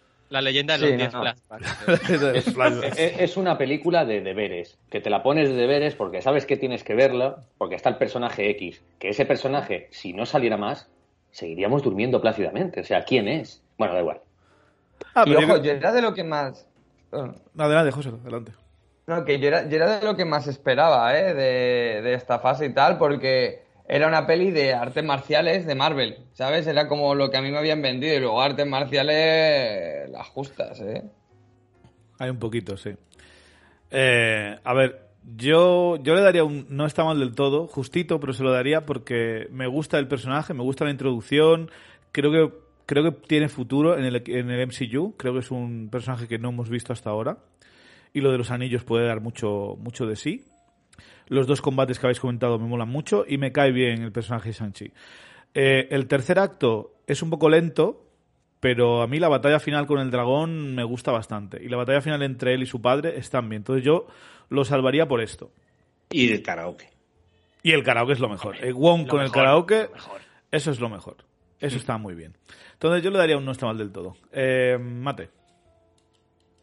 Eh, pues no sé, a mí es una peli que, que me gusta. No tengo muy claro si sería un This is the. Yo creo que no, que no llega, que se queda, eh, no está mal del todo por la profusión de, de flashbacks que están muy mal metidos y que, que rompen un montón el ritmo de la película por otra vez un se flipan un poco. A mí me funciona muy bien cuando es una peli de artes marciales, ¿no? Es decir, eh, sea una peli de artes marciales más ah, con los pies en la tierra, ¿no? Tipo la escena del bus o los andamios, o más un wuxia, ¿no? Este tipo de pelis de artes marciales chinas con la gente ahí como medio volando y demás, como es con la escena con la que empieza, que me parece alucinante.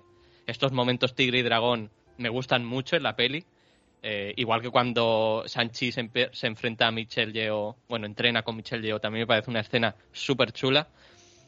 Pero a la, fe- a la peli le fallan muchas cosas, tiene muchos problemas por ahí en medio, sobre todo eh, justo después de la pelea de los andamios, con el, con el, con todo el momento que están ahí con el padre. Cuando y le demás, capturan, la peli empieza a ir de La mal en peor.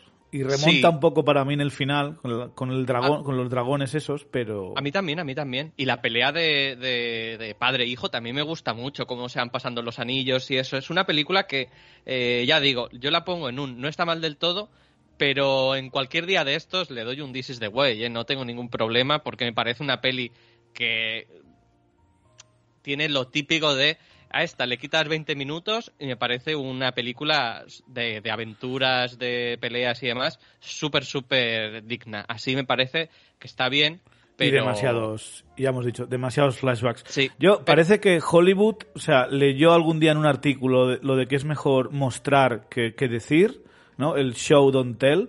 Y se lo han tomado tan al pie de la letra que es que ya no me puedes contar nada, me lo tienes que enseñar todo en putos flashbacks. Ya, y a veces no. hay que, basta con contarme algunas cosas. No necesito ver toda la puta biografía de, de los personajes.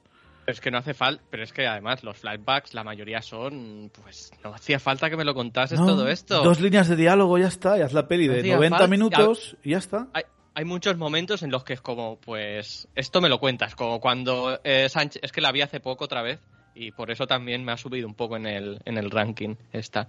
Eh, porque después de las de la mierda de Black Panther, eh, todo, todo es bueno. Eh, pero diré una cosa, a mí Sanchi es de los pocos personajes que salvo y me gusta mucho. Es un personaje que al que yo le veo mucho futuro porque es diferente, no porque no porque sea chino, no voy a ser tan racista como para soltar esto, sino porque el tipo de personaje me parece algo que no hemos visto en, en Marvel, no hay ningún otro personaje como, como él, eh, no por sus poderes, sino por su personalidad y demás, y lo veo, lo veo guay, y sería alguien con el que me iría de karaoke, sin ninguna duda. Eh, muy bien, pues Mate, Eternals, venga. Venga, este es otro No está mal del todo, ¿vale? Eh, es una película que agradezco que, que exista y que creo que tiene un papel, ah, bueno, debería tener un papel importante en el NCU, pero ya hemos visto que no, porque, eh, como decía, de esta fase, una de las cosas que menos me gusta es que es todo intrascendente, es como, ¿qué? Esto en teoría tiene que ser lo máximo, pero no, en realidad no importa. Parece Al que cada MCU cosa sucede en su propio universo. ¿eh? eh, al, al NCU, la gran narrativa que nos había planteado hasta la fase 3, en esta fase no existe. Es como, bueno, eh, cada cosa es de su padre y de su madre y no, y no importa nada eh, entre, entre una y otra. Yo por eso hubiese preferido que hubiesen centrado, hubiesen hecho una fase como más comedida, ¿no? Eh, de, las, de las consecuencias. Y si quieren meterme alguna de estas, bien. El problema de la peli es que es una de estas que me da tal pereza tener que querer repetirla o algo que es que no, no puedo, no puedo. La segunda vez que la, que la vi me quedé obviamente torradísimo, ¿vale? Cuando la pusieron en Disney Plus eh, y no he vuelto a intentar a verla otra vez. Los personajes, no hay ninguno que diga este personaje es interesante, me parece interesante, me gustaría volver a verlo. eh, si hubiesen trabajado mejor el personaje de Angelina Jolie, que era el único que creo que tenía un buen conflicto, eh, pues, pero es que lo resuelven medio mal al final. Eh, me gusta que el malo al final sea Icaris, pero es que el actor este es, es malísimo. No, es que me, parece un muy mal actor. Que el peso quede en este y, y la que hace de Cersei, que también me parece una, un saco de patatas, ¿no? Que no, no, no tiene, no puede llevar en sus hombros lo que sería el protagonismo de la película, aunque sea una película muy coral y demás. Y no sé, es que es una película que me da un poco igual. Me agradezco que exista y que tenga un cierto riesgo, pero pillar a una directora como Chloe Sao para que ponga a personajes con miradas intensas con un amanecer de fondo, un atardecer de fondo, para mí no hace que sea una película profunda, es una pose de Instagram y ya está, ¿no? Pero bueno, aún así ya digo que agradezco que exista y no me, y me parece que es, que es de las que salvo, aunque sea aún no está mal del todo, ¿vale? Muy bien, Dalmau. Eternals. Eh, no lo tengo claro. Le había puesto un This is the Way, porque creo que es lo que me gustaría que fuese. Me gustaría que fuese un This is the Way con esta película, pero creo que en realidad estoy muy de acuerdo con Mate y creo que es un no está mal del todo. Quizás alto, pero es un no está mal del todo. Eh, tiene, muchas, tiene muchas pegas cuando te pones a pensar en ella. ¿eh? claro, claro, te guste... Y, creo que una de las grandes pegas, que lo ha tocado así un poco Mate, creo que una de las grandes pegas también es el cast que tiene esta película, ¿eh? Eh, que tienen cero química, muchos de ellos son a mi parecer, ¿eh? no quiero que se ofenda a nadie, ¿eh? pero me parecen actores nefastos y hace que la dirección al final no brille tampoco. Entonces, sí que me parece visualmente muy potente, una película muy guay, porque hay, hay, hay momentos que me parecen muy guays de ver, que me parecen visualmente muy potentes y que, hostia, he agradecido que se hagan. es una película que podría volver a ver, aunque me da un poco de palo, pero la podría volver a ver. es más, creo que la he visto un par de veces, ¿eh? lo que cuenta me parece interesante y creo que debería serlo para el UCM como mínimo, pero es lo que dice Mate, que tampoco eh, nos han dicho nada al respecto, ¿no? A ver, pero te plantean algo. Pero Dalmao, cuando ya van siete u ocho celestiales que salen del océano, ya te da un poco igual, ya cambias de canal, ¿no? Sí, sí, por eso digo, por eso, por eso lo estoy bajando, ¿eh? es porque al principio me he dado cuenta de que la he valorado por lo que querría que fuese esta película, porque creo que esta película debería ser un This is the Way. Es que debería serlo, deberían haberlo Debería ser lo mejor incluso. Incluso lo mejor, exacto, incluso por lo que te deberían estar planteando, mm. debería ser lo mejor, pero eh, realmente por todos los problemas que tiene y, por muchas de las cosas que ha dicho Mate, que estoy muy de acuerdo, se queda, se queda en... no está mal del todo. Muy bien, pues no está mal del todo para Dalmao. Hazte curiosidad. José, creo que vas a apuntar bastante alta y vas a defenderla. Venga. Eh, bueno, primero dejar claro que yo soy licenciado en cine por una universidad de Estados Unidos, por lo que mi criterio es doble. Ahora, más. aquí no, aquí no valen los títulos. Eh, me multiplicas los puntos de antes también. Entonces eres, eh, eres, parcial, o sea, estás americanizado, ya. Tu opinión está eh, influenciada. No, no, yo, yo, yo soy de europeo, yo, yo soy, ¿cómo se dice? Bueno, no me sale la palabra, pero una mezcla de todo. Yo, yo tengo una visión muy amplia de las cosas, ¿eh? Eh, ahora mismo, mucha lo, Lo veremos, venga, venga. Defiende, eh, defiende. Se ha metido en game, te lo puedes quedar. En game, por favor. En game, te, lo, puedes quedar y te lo puedes meter. José es nuestro Scorsese. Viene aquí a, soltar declaraciones eh, rompedoras. Pero no es verdad, Scorsese no suelta esas cosas, son los periodistas los que lo exacerban todo un montón. José es su propio periodista también. Venga, José es el periodista que hace las entrevistas en Scorsese. No me hace falta nadie para prenderme en llamas, ¿eh? ¿eh? lo mejor, Eternals es lo mejor. Eh, habría sido lo mejor de lo mejor si hubiese sido una miniserie. Eh, porque el problema es, es ese que tiene muchos personajes y y que no, no, no, no acaban de definir del todo a ninguno. Y eso sí que es una, un poco una putada, pero los o sea, yo por ejemplo lo que decís del cast, yo no puedo estar más en desacuerdo, ¿eh? eh me parece que son actores de puta madre y que eh, y que y, no sé, a mí creo que tienen carisma y luego eso, aunque no, ningún personaje por el tiempo esté acabado de definir, coño, algunas cosas de, algunos apuntes, algunos matices que tienen algunos me parecen súper interesantes. La que menos, la protagonista, que eso también es una putada. Eh, pero pero no sé, pero el Barry Keoghan, este, el Druid, eh, creo que todo su, conflicto es súper interesante y si hubiesen dedicado un capítulo entero de una miniserie al poblado ese y todo, eh, yo creo que habría sido increíble. Luego, en los...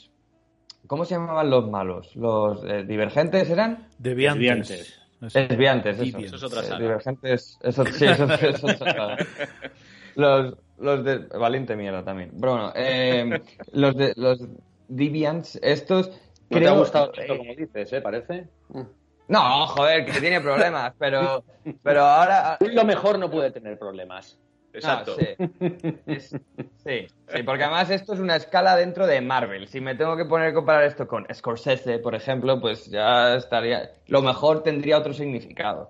Eh, pero dentro de Marvel, eh, pues creo que los desviantes... Eh, es que la cosa es que me sorprendieron para bien, en plan, pensaba, por los trailers y tal, parecían masilla, pero luego, coño, veo que tenían como cierta capa y tal, ciertas capas, pero al final creo que se desaprovecha.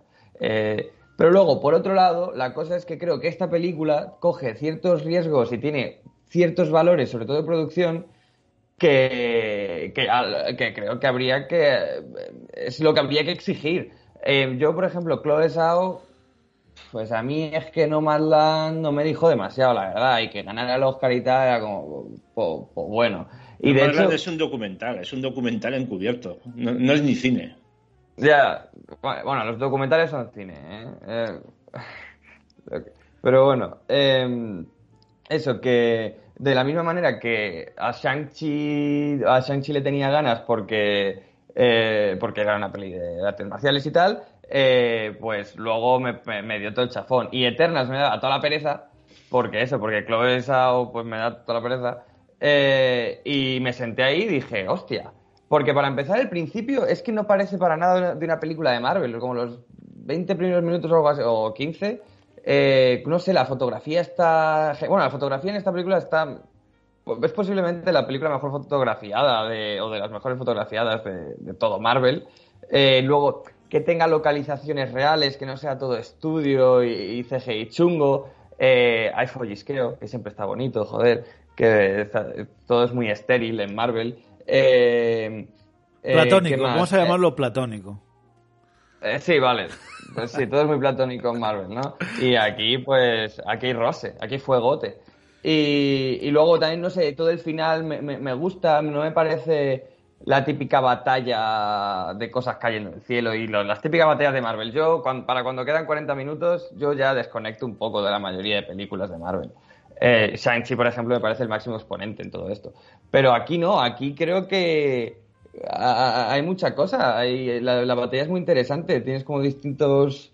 Bueno, sí, esto pasa en todas, ¿no? Que hay distintas ramas de acción, pero a la vez las ramas de acción parece que son muy diferentes entre ellas y que hay una que es simplemente mm, dos enamorados discutiendo. Eh, se, puede reducir un poco en eso. Y que al final, si, y si el hubiese querido cargárselos, se los habría cargado eh, y ya está, pero el tío tomó una decisión en base a pues a ciertas cosas importantes que se plantean en la película. Sí, que la relación tampoco se ve tanto, pero pero no sé, es, es, creo que los en lo que se arriesga esta película es en lo que se deberían arriesgar todas las películas de Marvel y pasa que hacerlo un poco mejor.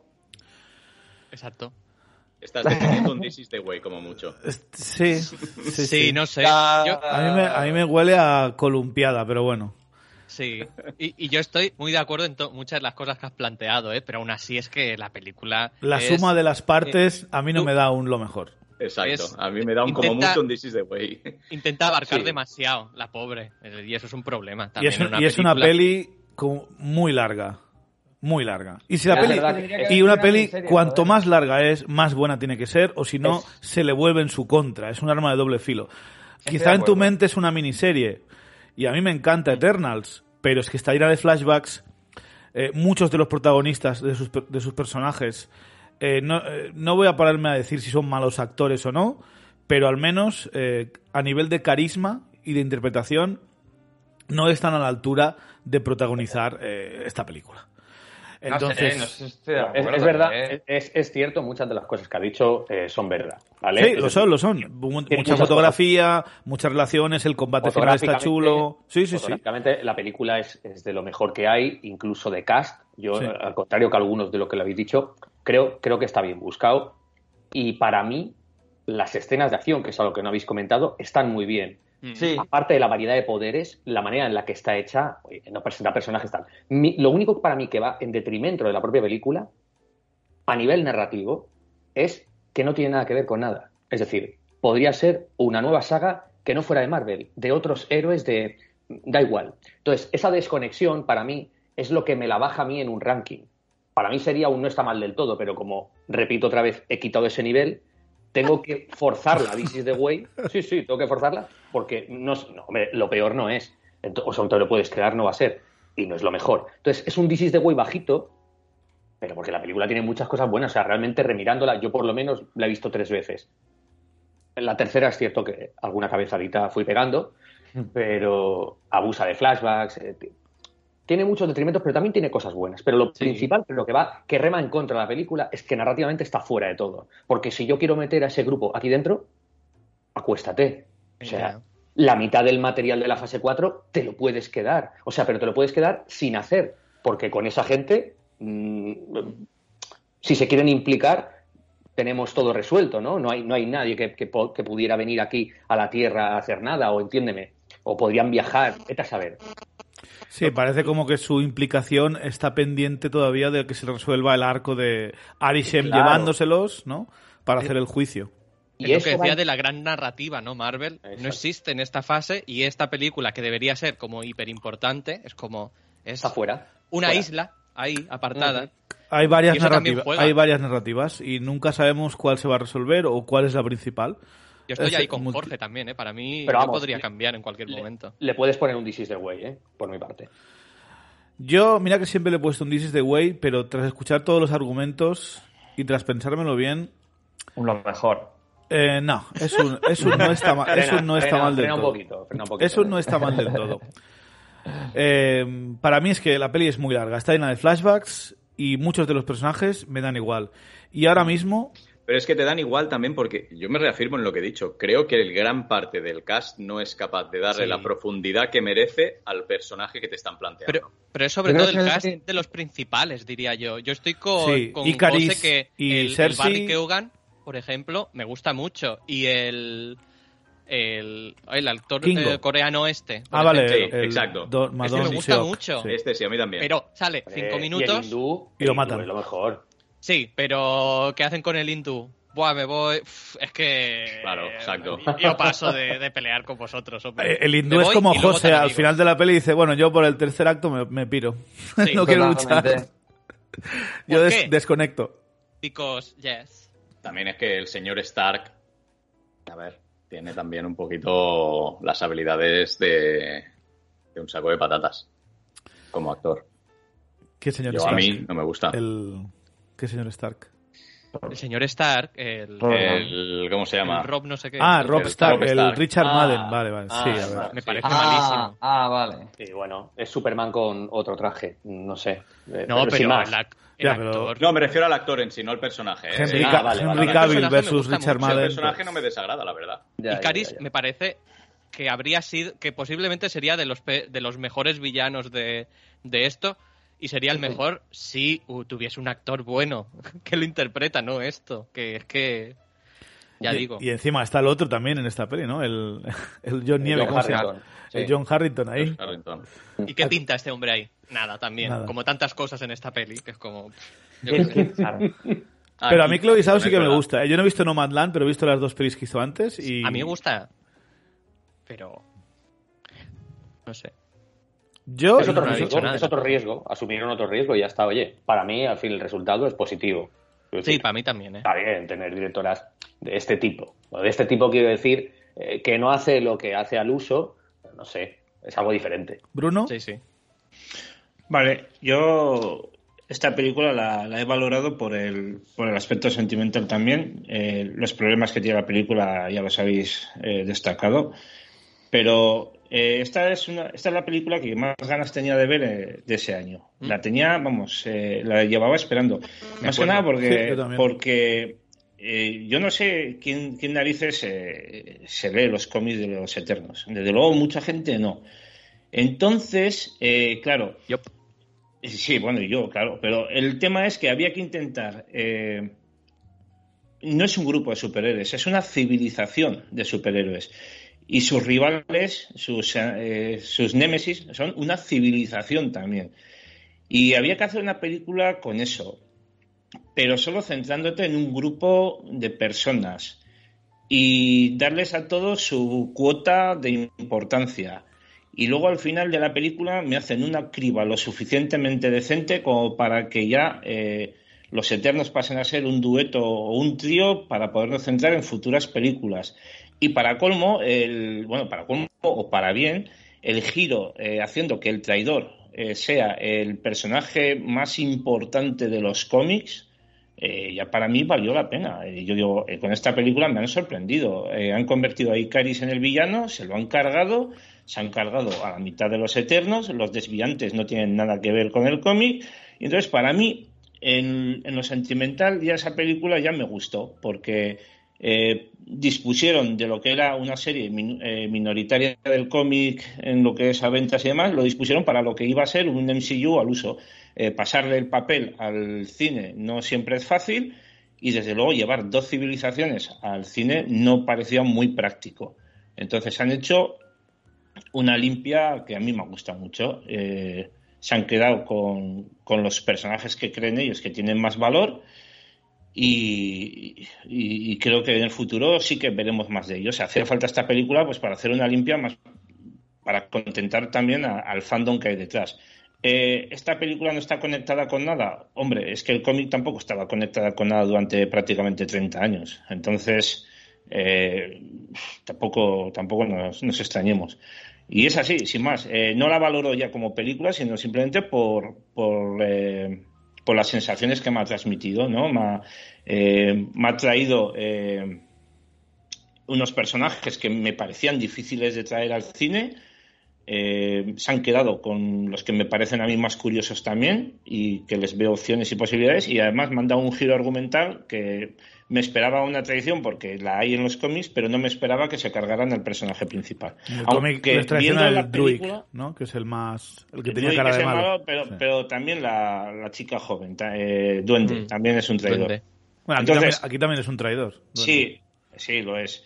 Pero, pero me refiero, eh, a lo largo de la película sí que ya me vi viendo que Icaris podía ser el traidor, pero, pero cuando yo entré al cine no me lo esperaba que se fueran a cargar a Icaris. Entonces, simplemente por esos detalles que son más emocionales que técnicos, pues le pongo un 3. Muy bien, un This is the way. Eh, Muy bien. Ojo de halcón, Hawkeye. Mate, vamos a empezar por ti, que es el más, el más positivo. O de los más positivos. Eh, no, yo creo que soy el más positivo. Ya le puedes poner un buen 4 a Hawkeye, ¿vale? Porque eh, es lo que más me gusta de, la fase 4, ¿vale? ¿Por qué? Eh, aunque en este caso sí que estoy con, con, algo que había dicho Dalmau, que esto es más un cierre de las cosas de la fase 3.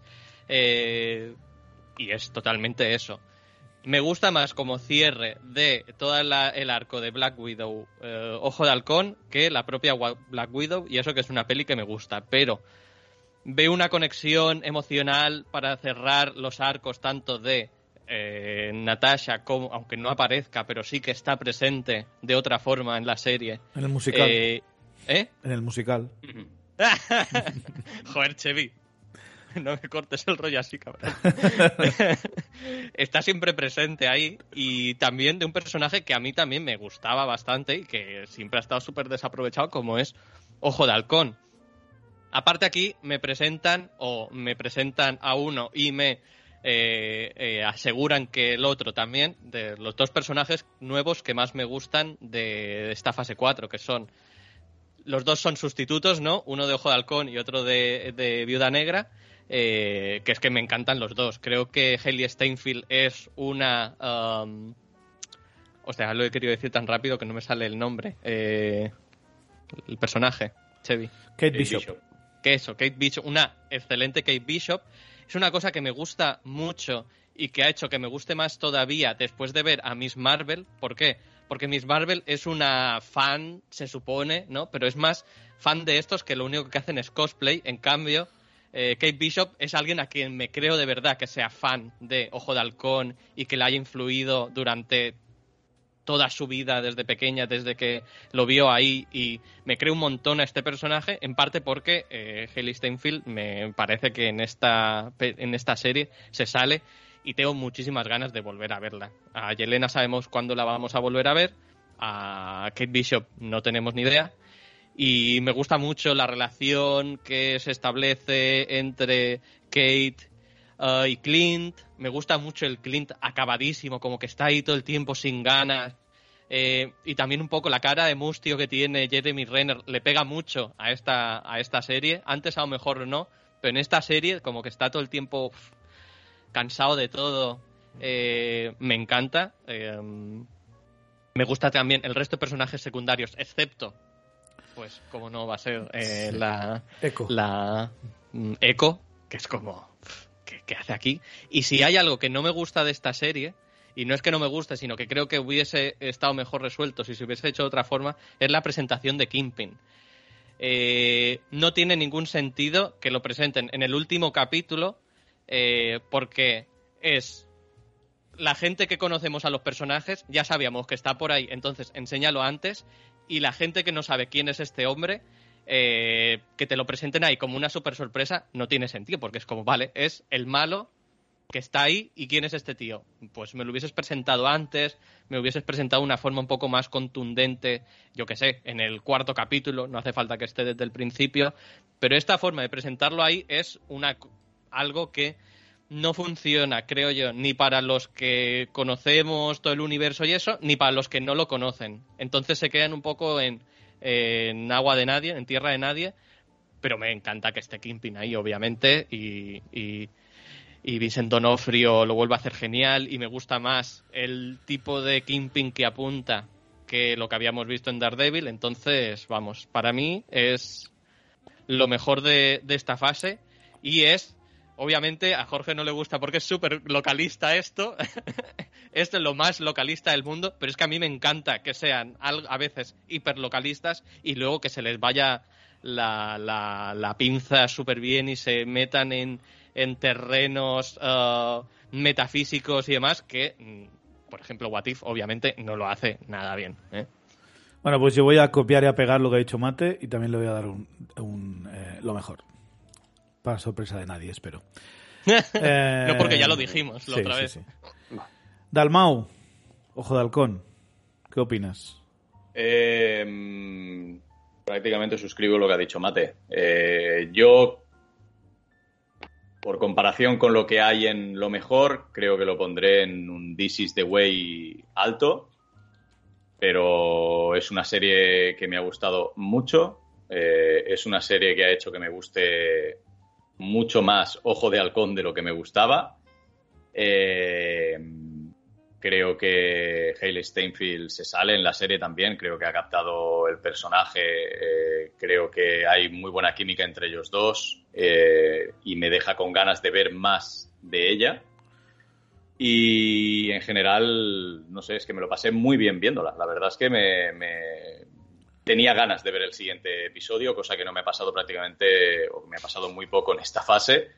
Entonces, es un This is the Way eh, alto, eh, sin ninguna duda. Y si me convenciesen mucho, quizás podría ser dentro de, lo mejor, ¿eh? pero de momento se queda en This is the Way diciendo que me ha gustado mucho la serie. Jorge. A ver, eh... ya le puedes poner el 1. Si has desaparecido, si ha desaparecido el 2, Jorge, no puede estar en el 1, tío. Eh, escucha, no, no, está en el 1. entiendo todo lo que decís, pero mira, por ejemplo, empiezo por ti, Dalmau, que, que, es lo último que recuerdo. Al contrario de lo que dices, por ejemplo, yo, ojo, a mí Ojo Halcón sí que me gustaba, no, no, a mí también me gustaba. No digo que no me gustase, ¿eh? digo que me ha hecho conectar un poco más con él. conectar con él. Yo conectaba con él cuando parecía una máquina, un ser calculador que decía, hago esto, un calculo allí, voy tal. A mí, precisamente lo que ha dicho Mate, que luego que empatizaba con este Hawkeye acabado, tal, es que, bueno,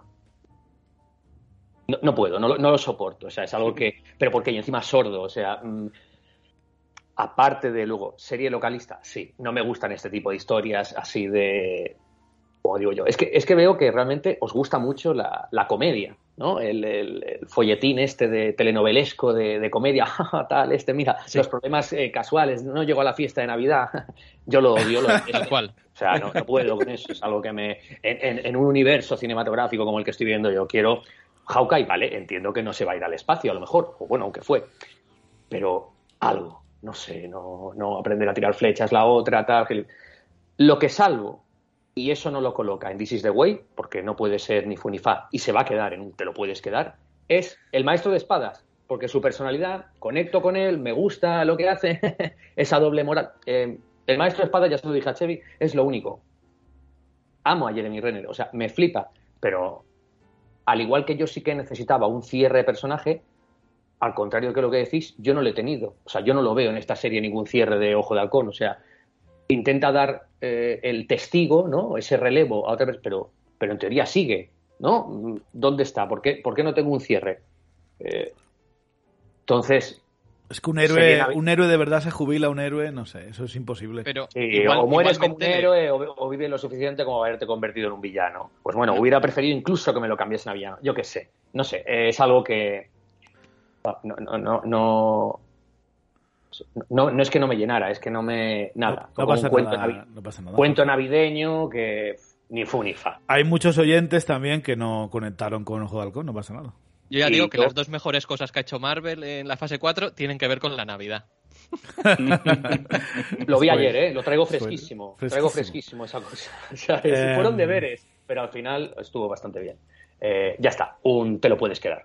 Bruno, Ojo de Halcón, estás muteado no, no lo estoy, no. Eh, es un This is the way. Es un This is the way para mí. Eh, prácticamente voy a copiar lo que ha dicho Mate, que para algo es el doctor. Y lo único que por la que no lo considero lo mejor es porque, no sé, porque me pareció una serie sin, sin demasiada aspiración más allá de divertir, ¿no? Y lo consigue. O sea, por eso es un This is the way. A mí me encanta Nueva York, me encanta Nueva York en Navidad. Ahí ya me tenían ganado. El humor es es decente, no es un humor eh, como el de, como el de Thor, Love and Thunder. Eh, me encanta Kimping, está claro que tenía que haber salido antes.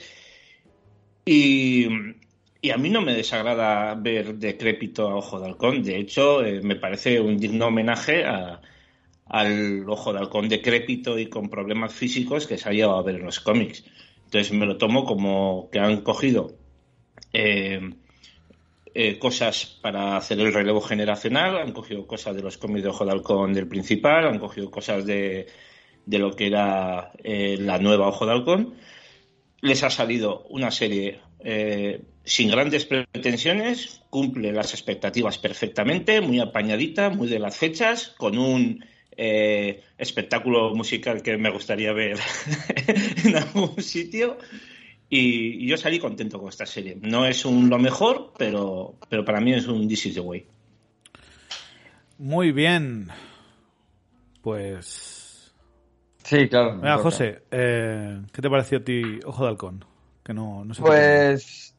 Es un This is the way eh, medio, medio bajo porque yo, yo creo que yo no, no conecté tanto con la, con, con la serie en general, pero sí que me parece una buena serie, eh, la, creo que es entretenida y tal.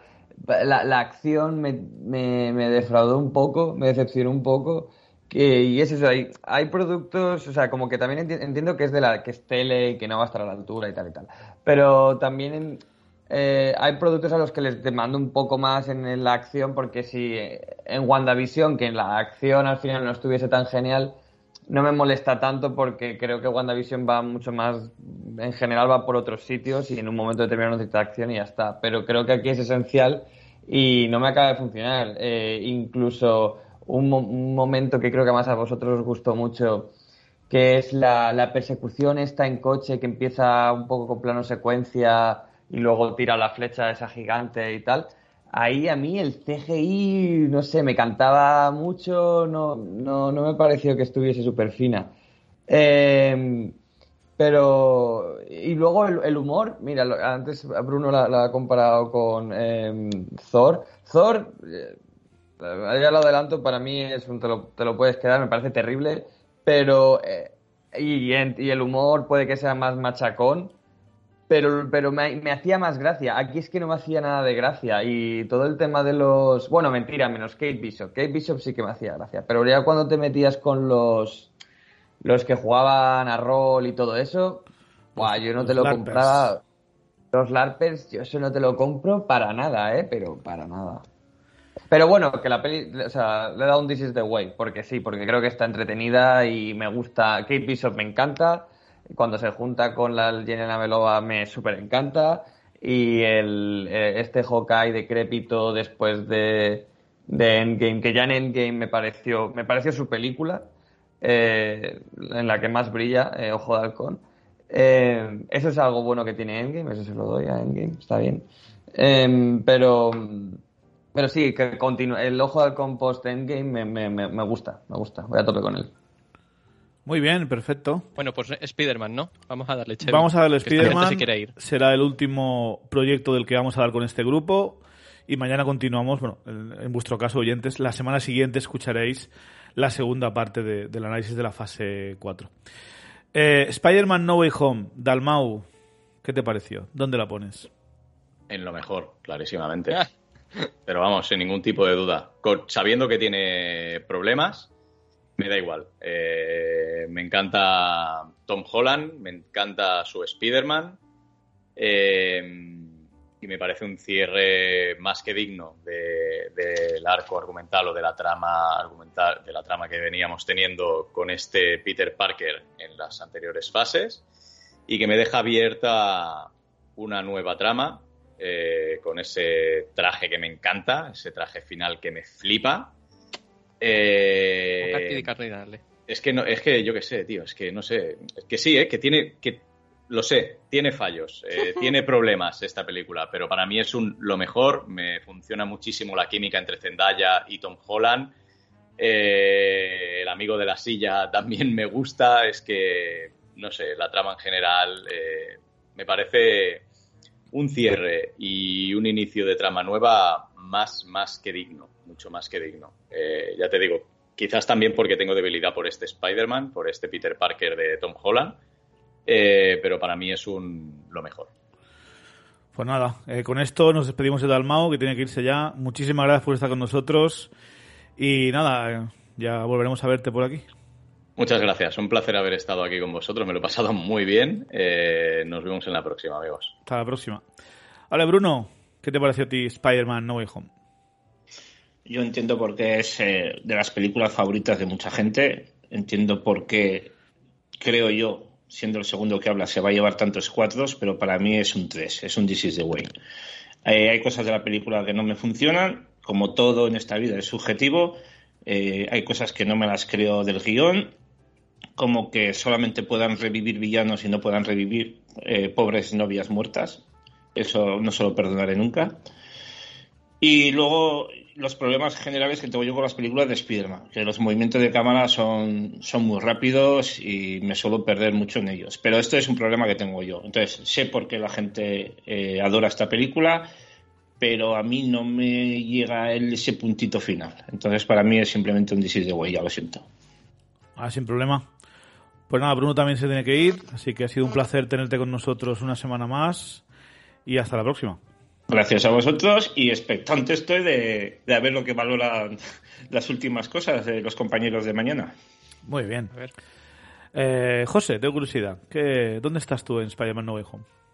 Eh, pues la he puesto en This is the Way eh, porque creo que la película tiene problemas flagrantes de que el, el, guion por momentos es estúpido y que una cosa que me da particular rabia también es que me da me da la sensación de que, bueno, no, Homecoming y Far From Home estaban construyendo una cosa y, por el beneficio del multiverso y de, y de cosas dijeron, nada, olvidarse de todo eso. Eh, todos estos personajes secundarios que estaban creciendo poco a poco a su manera y tal, nada, olvidaos, porque necesitamos meter a Ciento y la Madre en esta peli y, no podemos con, los secundarios del resto de la saga.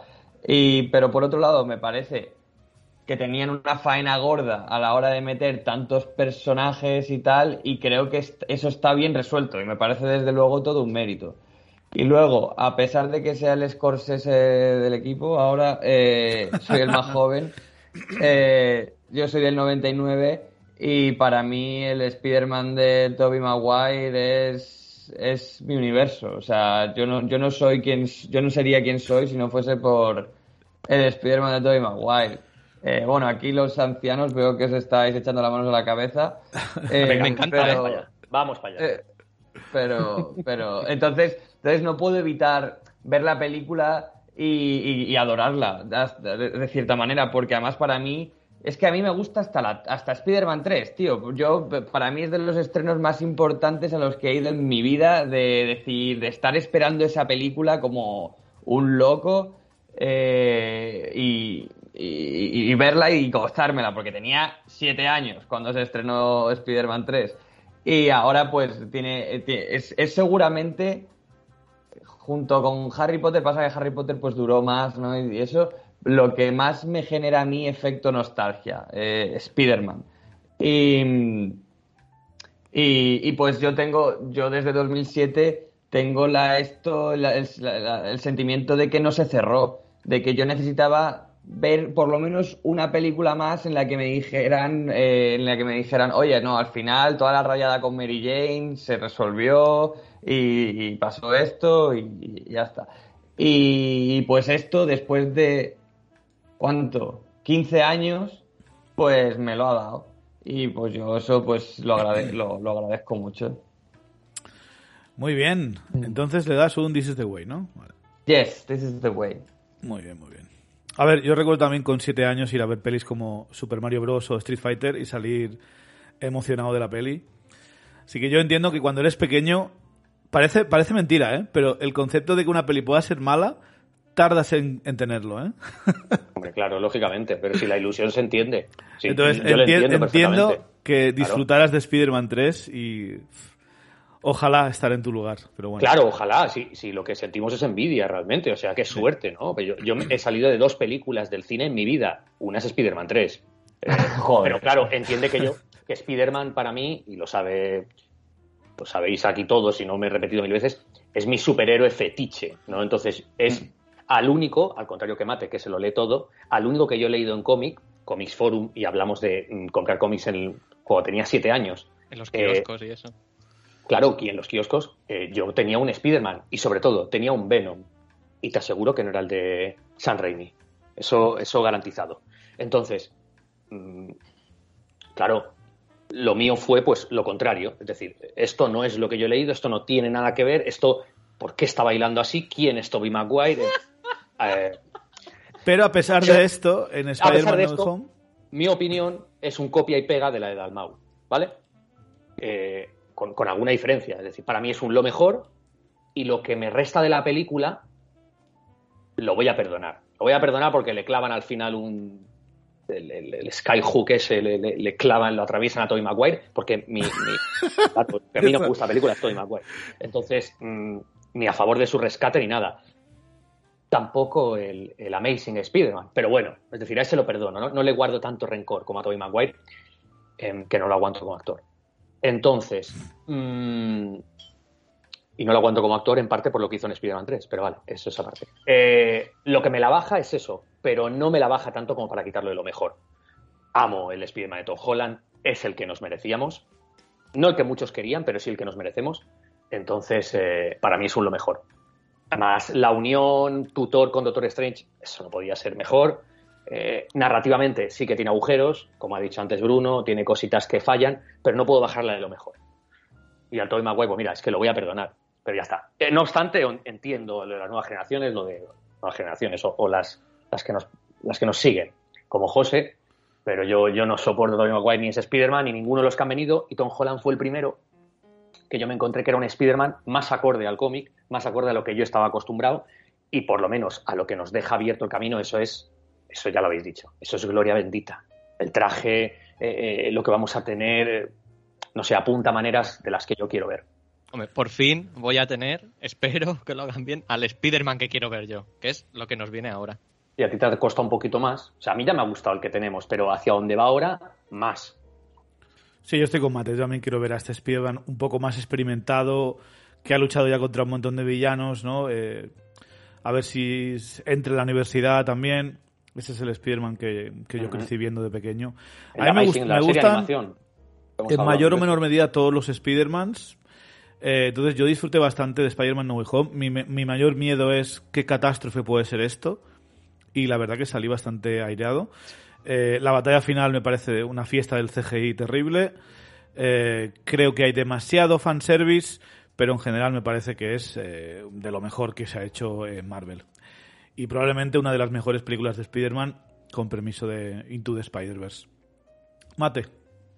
Pues a mí ya me puedes poner un tresecito ahí, ¿vale? Es de lo mejor de esta, de esta fase 4, pero sin ninguna duda, vamos. Es decir, para mí de películas mm, solamente eh, Doctor Strange es mejor que, mejor que esta. Y eso que la película tiene un montón de problemas, pero eh, todos los ha sabido capear bastante bien con lo que, como ya los, los oyentes del programa sabrán, estábamos vaticinando, al menos tú y yo, Chevy, estábamos ahí llevándonos las manos a la cabeza diciendo, qué desastre puede llegar a ser esto, ¿no? Bueno, lo acabas de decir tú también. Sí, sí.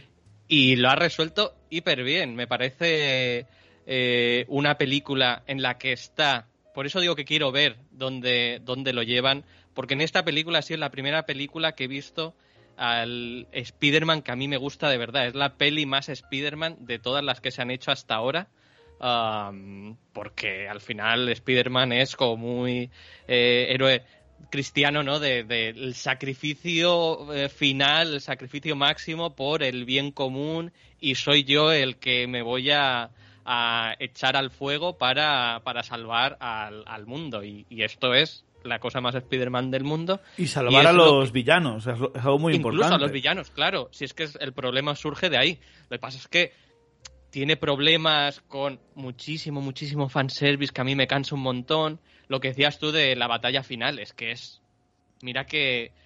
que yo que sé, que Spider-Man tienen todos los. tiene un chorrón de dinero ahí para hacer algo mejor que esto. Que la pelea está más o menos bien, pero es que el CGI es malísimo. Eh, no se ve. Hay veces que no se ve una mierda de lo oscuro que está todo hostia, me, supo muy mal que acabase o que tuviese esta parte así porque, porque todo me estaba gustando mucho. Sí que no me gusta, y esto es una cosa que Marvel eh, en el ensillo hacen mucho, que es los chistecitos así de listillo con, oh, ¿te llamas Otto Octavius? no, es como... Me funcionó con lo de Doctor Strange en, en, Infinity War, ¿no? Con Spider-Man, pero ya estoy un poco cansado de todo esto y en esta peli a lo mejor se pasan un, poco. Pero como digo, eh, magnífico Tom Holland como Spider-Man, eh, sí que para mí, como decía José, es me parece muy forzado esto. A mí ya me pareció un poco forzado o me faltaba por en medio una película entre Homecoming, que me parece, a mí me parece mejor película que, que uh, No Way Home, ¿vale? Pero es porque Homecoming, y me la vi esta misma semana, me parece un. está en, mi top del de, MCU, ¿vale? Porque tiene esta parte. La otra parte que me gusta mucho de Spider-Man es la localista, ¿no? La de estar ayudando a viejas a cruzar la calle. Eso me flipa de Spider-Man que sea capaz de todo esto. Pero esa está eh, bien. ¿Eh? Esa está bien. Ahí está bien. historia localista, sí. Porque es el amigo y vecino de Spider-Man. Entonces, ahí está justificado. Vale, vale. Vale. Me, parece bien que te guste, que te guste esto. Entonces, a mí ya con um, Far From Home, a veces me equivoco con los nombres, a mí ya me faltaba una película entre Homecoming y esa otra, ¿vale? Me faltaba algo ahí porque yo necesito Spider-Man en vena porque es mi superhéroe preferido desde, desde pequeño. Eh, yo siempre digo que en parte soy un poco así también por, por Spider-Man. Me gusta mucho su filosofía, que le voy a decir. Eh, entonces, esta película me da mucho de lo que de lo que quería, pero me falta me falta un desarrollo de la historia del personaje por todos los lados. Eh, pero es lo que decimos, el punto en el que me lo ha dejado es que tengo unas tengo tantísimas ganas de ver la cuarta de Spider-Man de Tom Holland que es que no me aguanto. Y encima con ese traje, que es el traje que siempre debería llevar Spider-Man, no me lo cambiéis nunca, en serio. Muy bien, pues con esto completamos esta parte. Eh, quería dar las gracias a los demás participantes. José, desde Valencia, muchas gracias por haberte unido. Sabremos el resto de tus puntuaciones en su debido momento, pero los oyentes tendrán que esperar. Gracias, hasta la próxima. Pues muchas gracias a ti, Chevy, y a todo el equipo. Me lo he pasado muy, muy bien. Queda pendiente esa explicación de por qué no te gusta Endgame, pero la tendremos que escuchar más adelante. La vamos a Por dejar supuesto, ahí para, para la próxima, para el, el- el eventual análisis de la, yo qué sé, de la fase 3 otra vez o de retrospectiva, etcétera, etcétera. Prefiero guardar, prefiero que se marine ahí esa opinión. Así que hasta la próxima. Perfecto. Un Jorge. clickbait, Chevy. Jorge, muchas gracias por haberte apuntado aquí. Eh, imagino que te escucharemos eh, seguro cuando haya la- el análisis de la película de Máquina de Guerra, por supuesto. Hombre, por supuesto. Y en, y en algún ranking que haya previo ya sabes que puedes contar conmigo. Y Siempre es un en placer. Iron Heart también espero que, que salgas, que es Sí, eh, sí. la heredera opinión, espiritual sí. de Iron Man, pero bueno. Lo único que salvé un poquito Black Panther y mira que no estaba bien, ¿eh? pero bueno, ya hablaremos de eso en otra ocasión. Por supuesto. Gracias, Jorge. Nada, a vosotros. Y como siempre, Mate, una semana más, gracias por estar aquí. Nada, nada, siempre es un placer y lo dicho, me lo he pasado también súper bien. eh, me quedaría más tiempo, pero bueno, es que no se puede estar más para comentar todas las otras, en serio, de verdad. Y a ustedes, damas y caballeros, eh, decirles que tenéis la oportunidad también de participar en, en vuestro propio ranking, valoración de, de esta fase 4 de Marvel. Eh, bueno, eh, ya sabéis todos los proyectos que ha habido. Eh, entonces, lo que hacéis es, nos, nos mandáis un email a marvelstudiosnoticias.gmail.com Tenéis la dirección en la descripción del podcast, por si no queda claro con vuestro nombre y que queréis participar y os mandaremos el enlace para participar en la votación. ¿Vale? Vamos a dar bastante tiempo, vamos a dar hasta el 15 de enero. Lo voy a ir recordando, ¿vale? Tenemos hasta el 15 de enero, por ahí sí, hasta el 15 de enero de 2023 para participar. Nos mandáis un email, repito, a marvelstudiosnoticias.gmail.com Yo os mando un enlace para votar. Eh, os harán meter el correo electrónico, tema de protección de datos y movidas de estas. No os voy a llenar de spam, no voy a dar ningún newsletter ni a dar la chapa. Es sencillamente para comprobar que, que no hay alguien spameando eh, votos ni intentando eh, empujar ninguna, ningún tipo de agenda o propósito. Aunque bueno, creo que nuestro podcast es bastante pequeño y no pasan estas cosas, pero, pero vamos, eh, no quiero review bombing en, en el programa.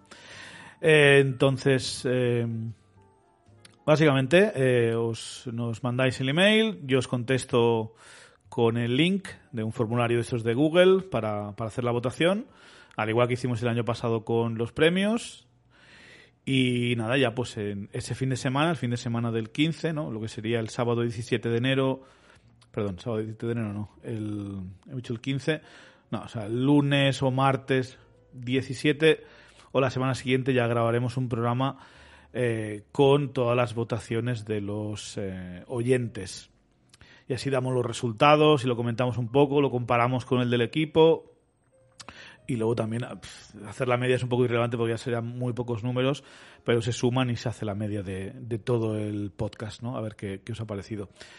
Eh, la semana que viene volveremos con Harold, Dani e Iván para comentar el resto de proyectos de la fase 4 y escucharemos lo, que opinan y ya está.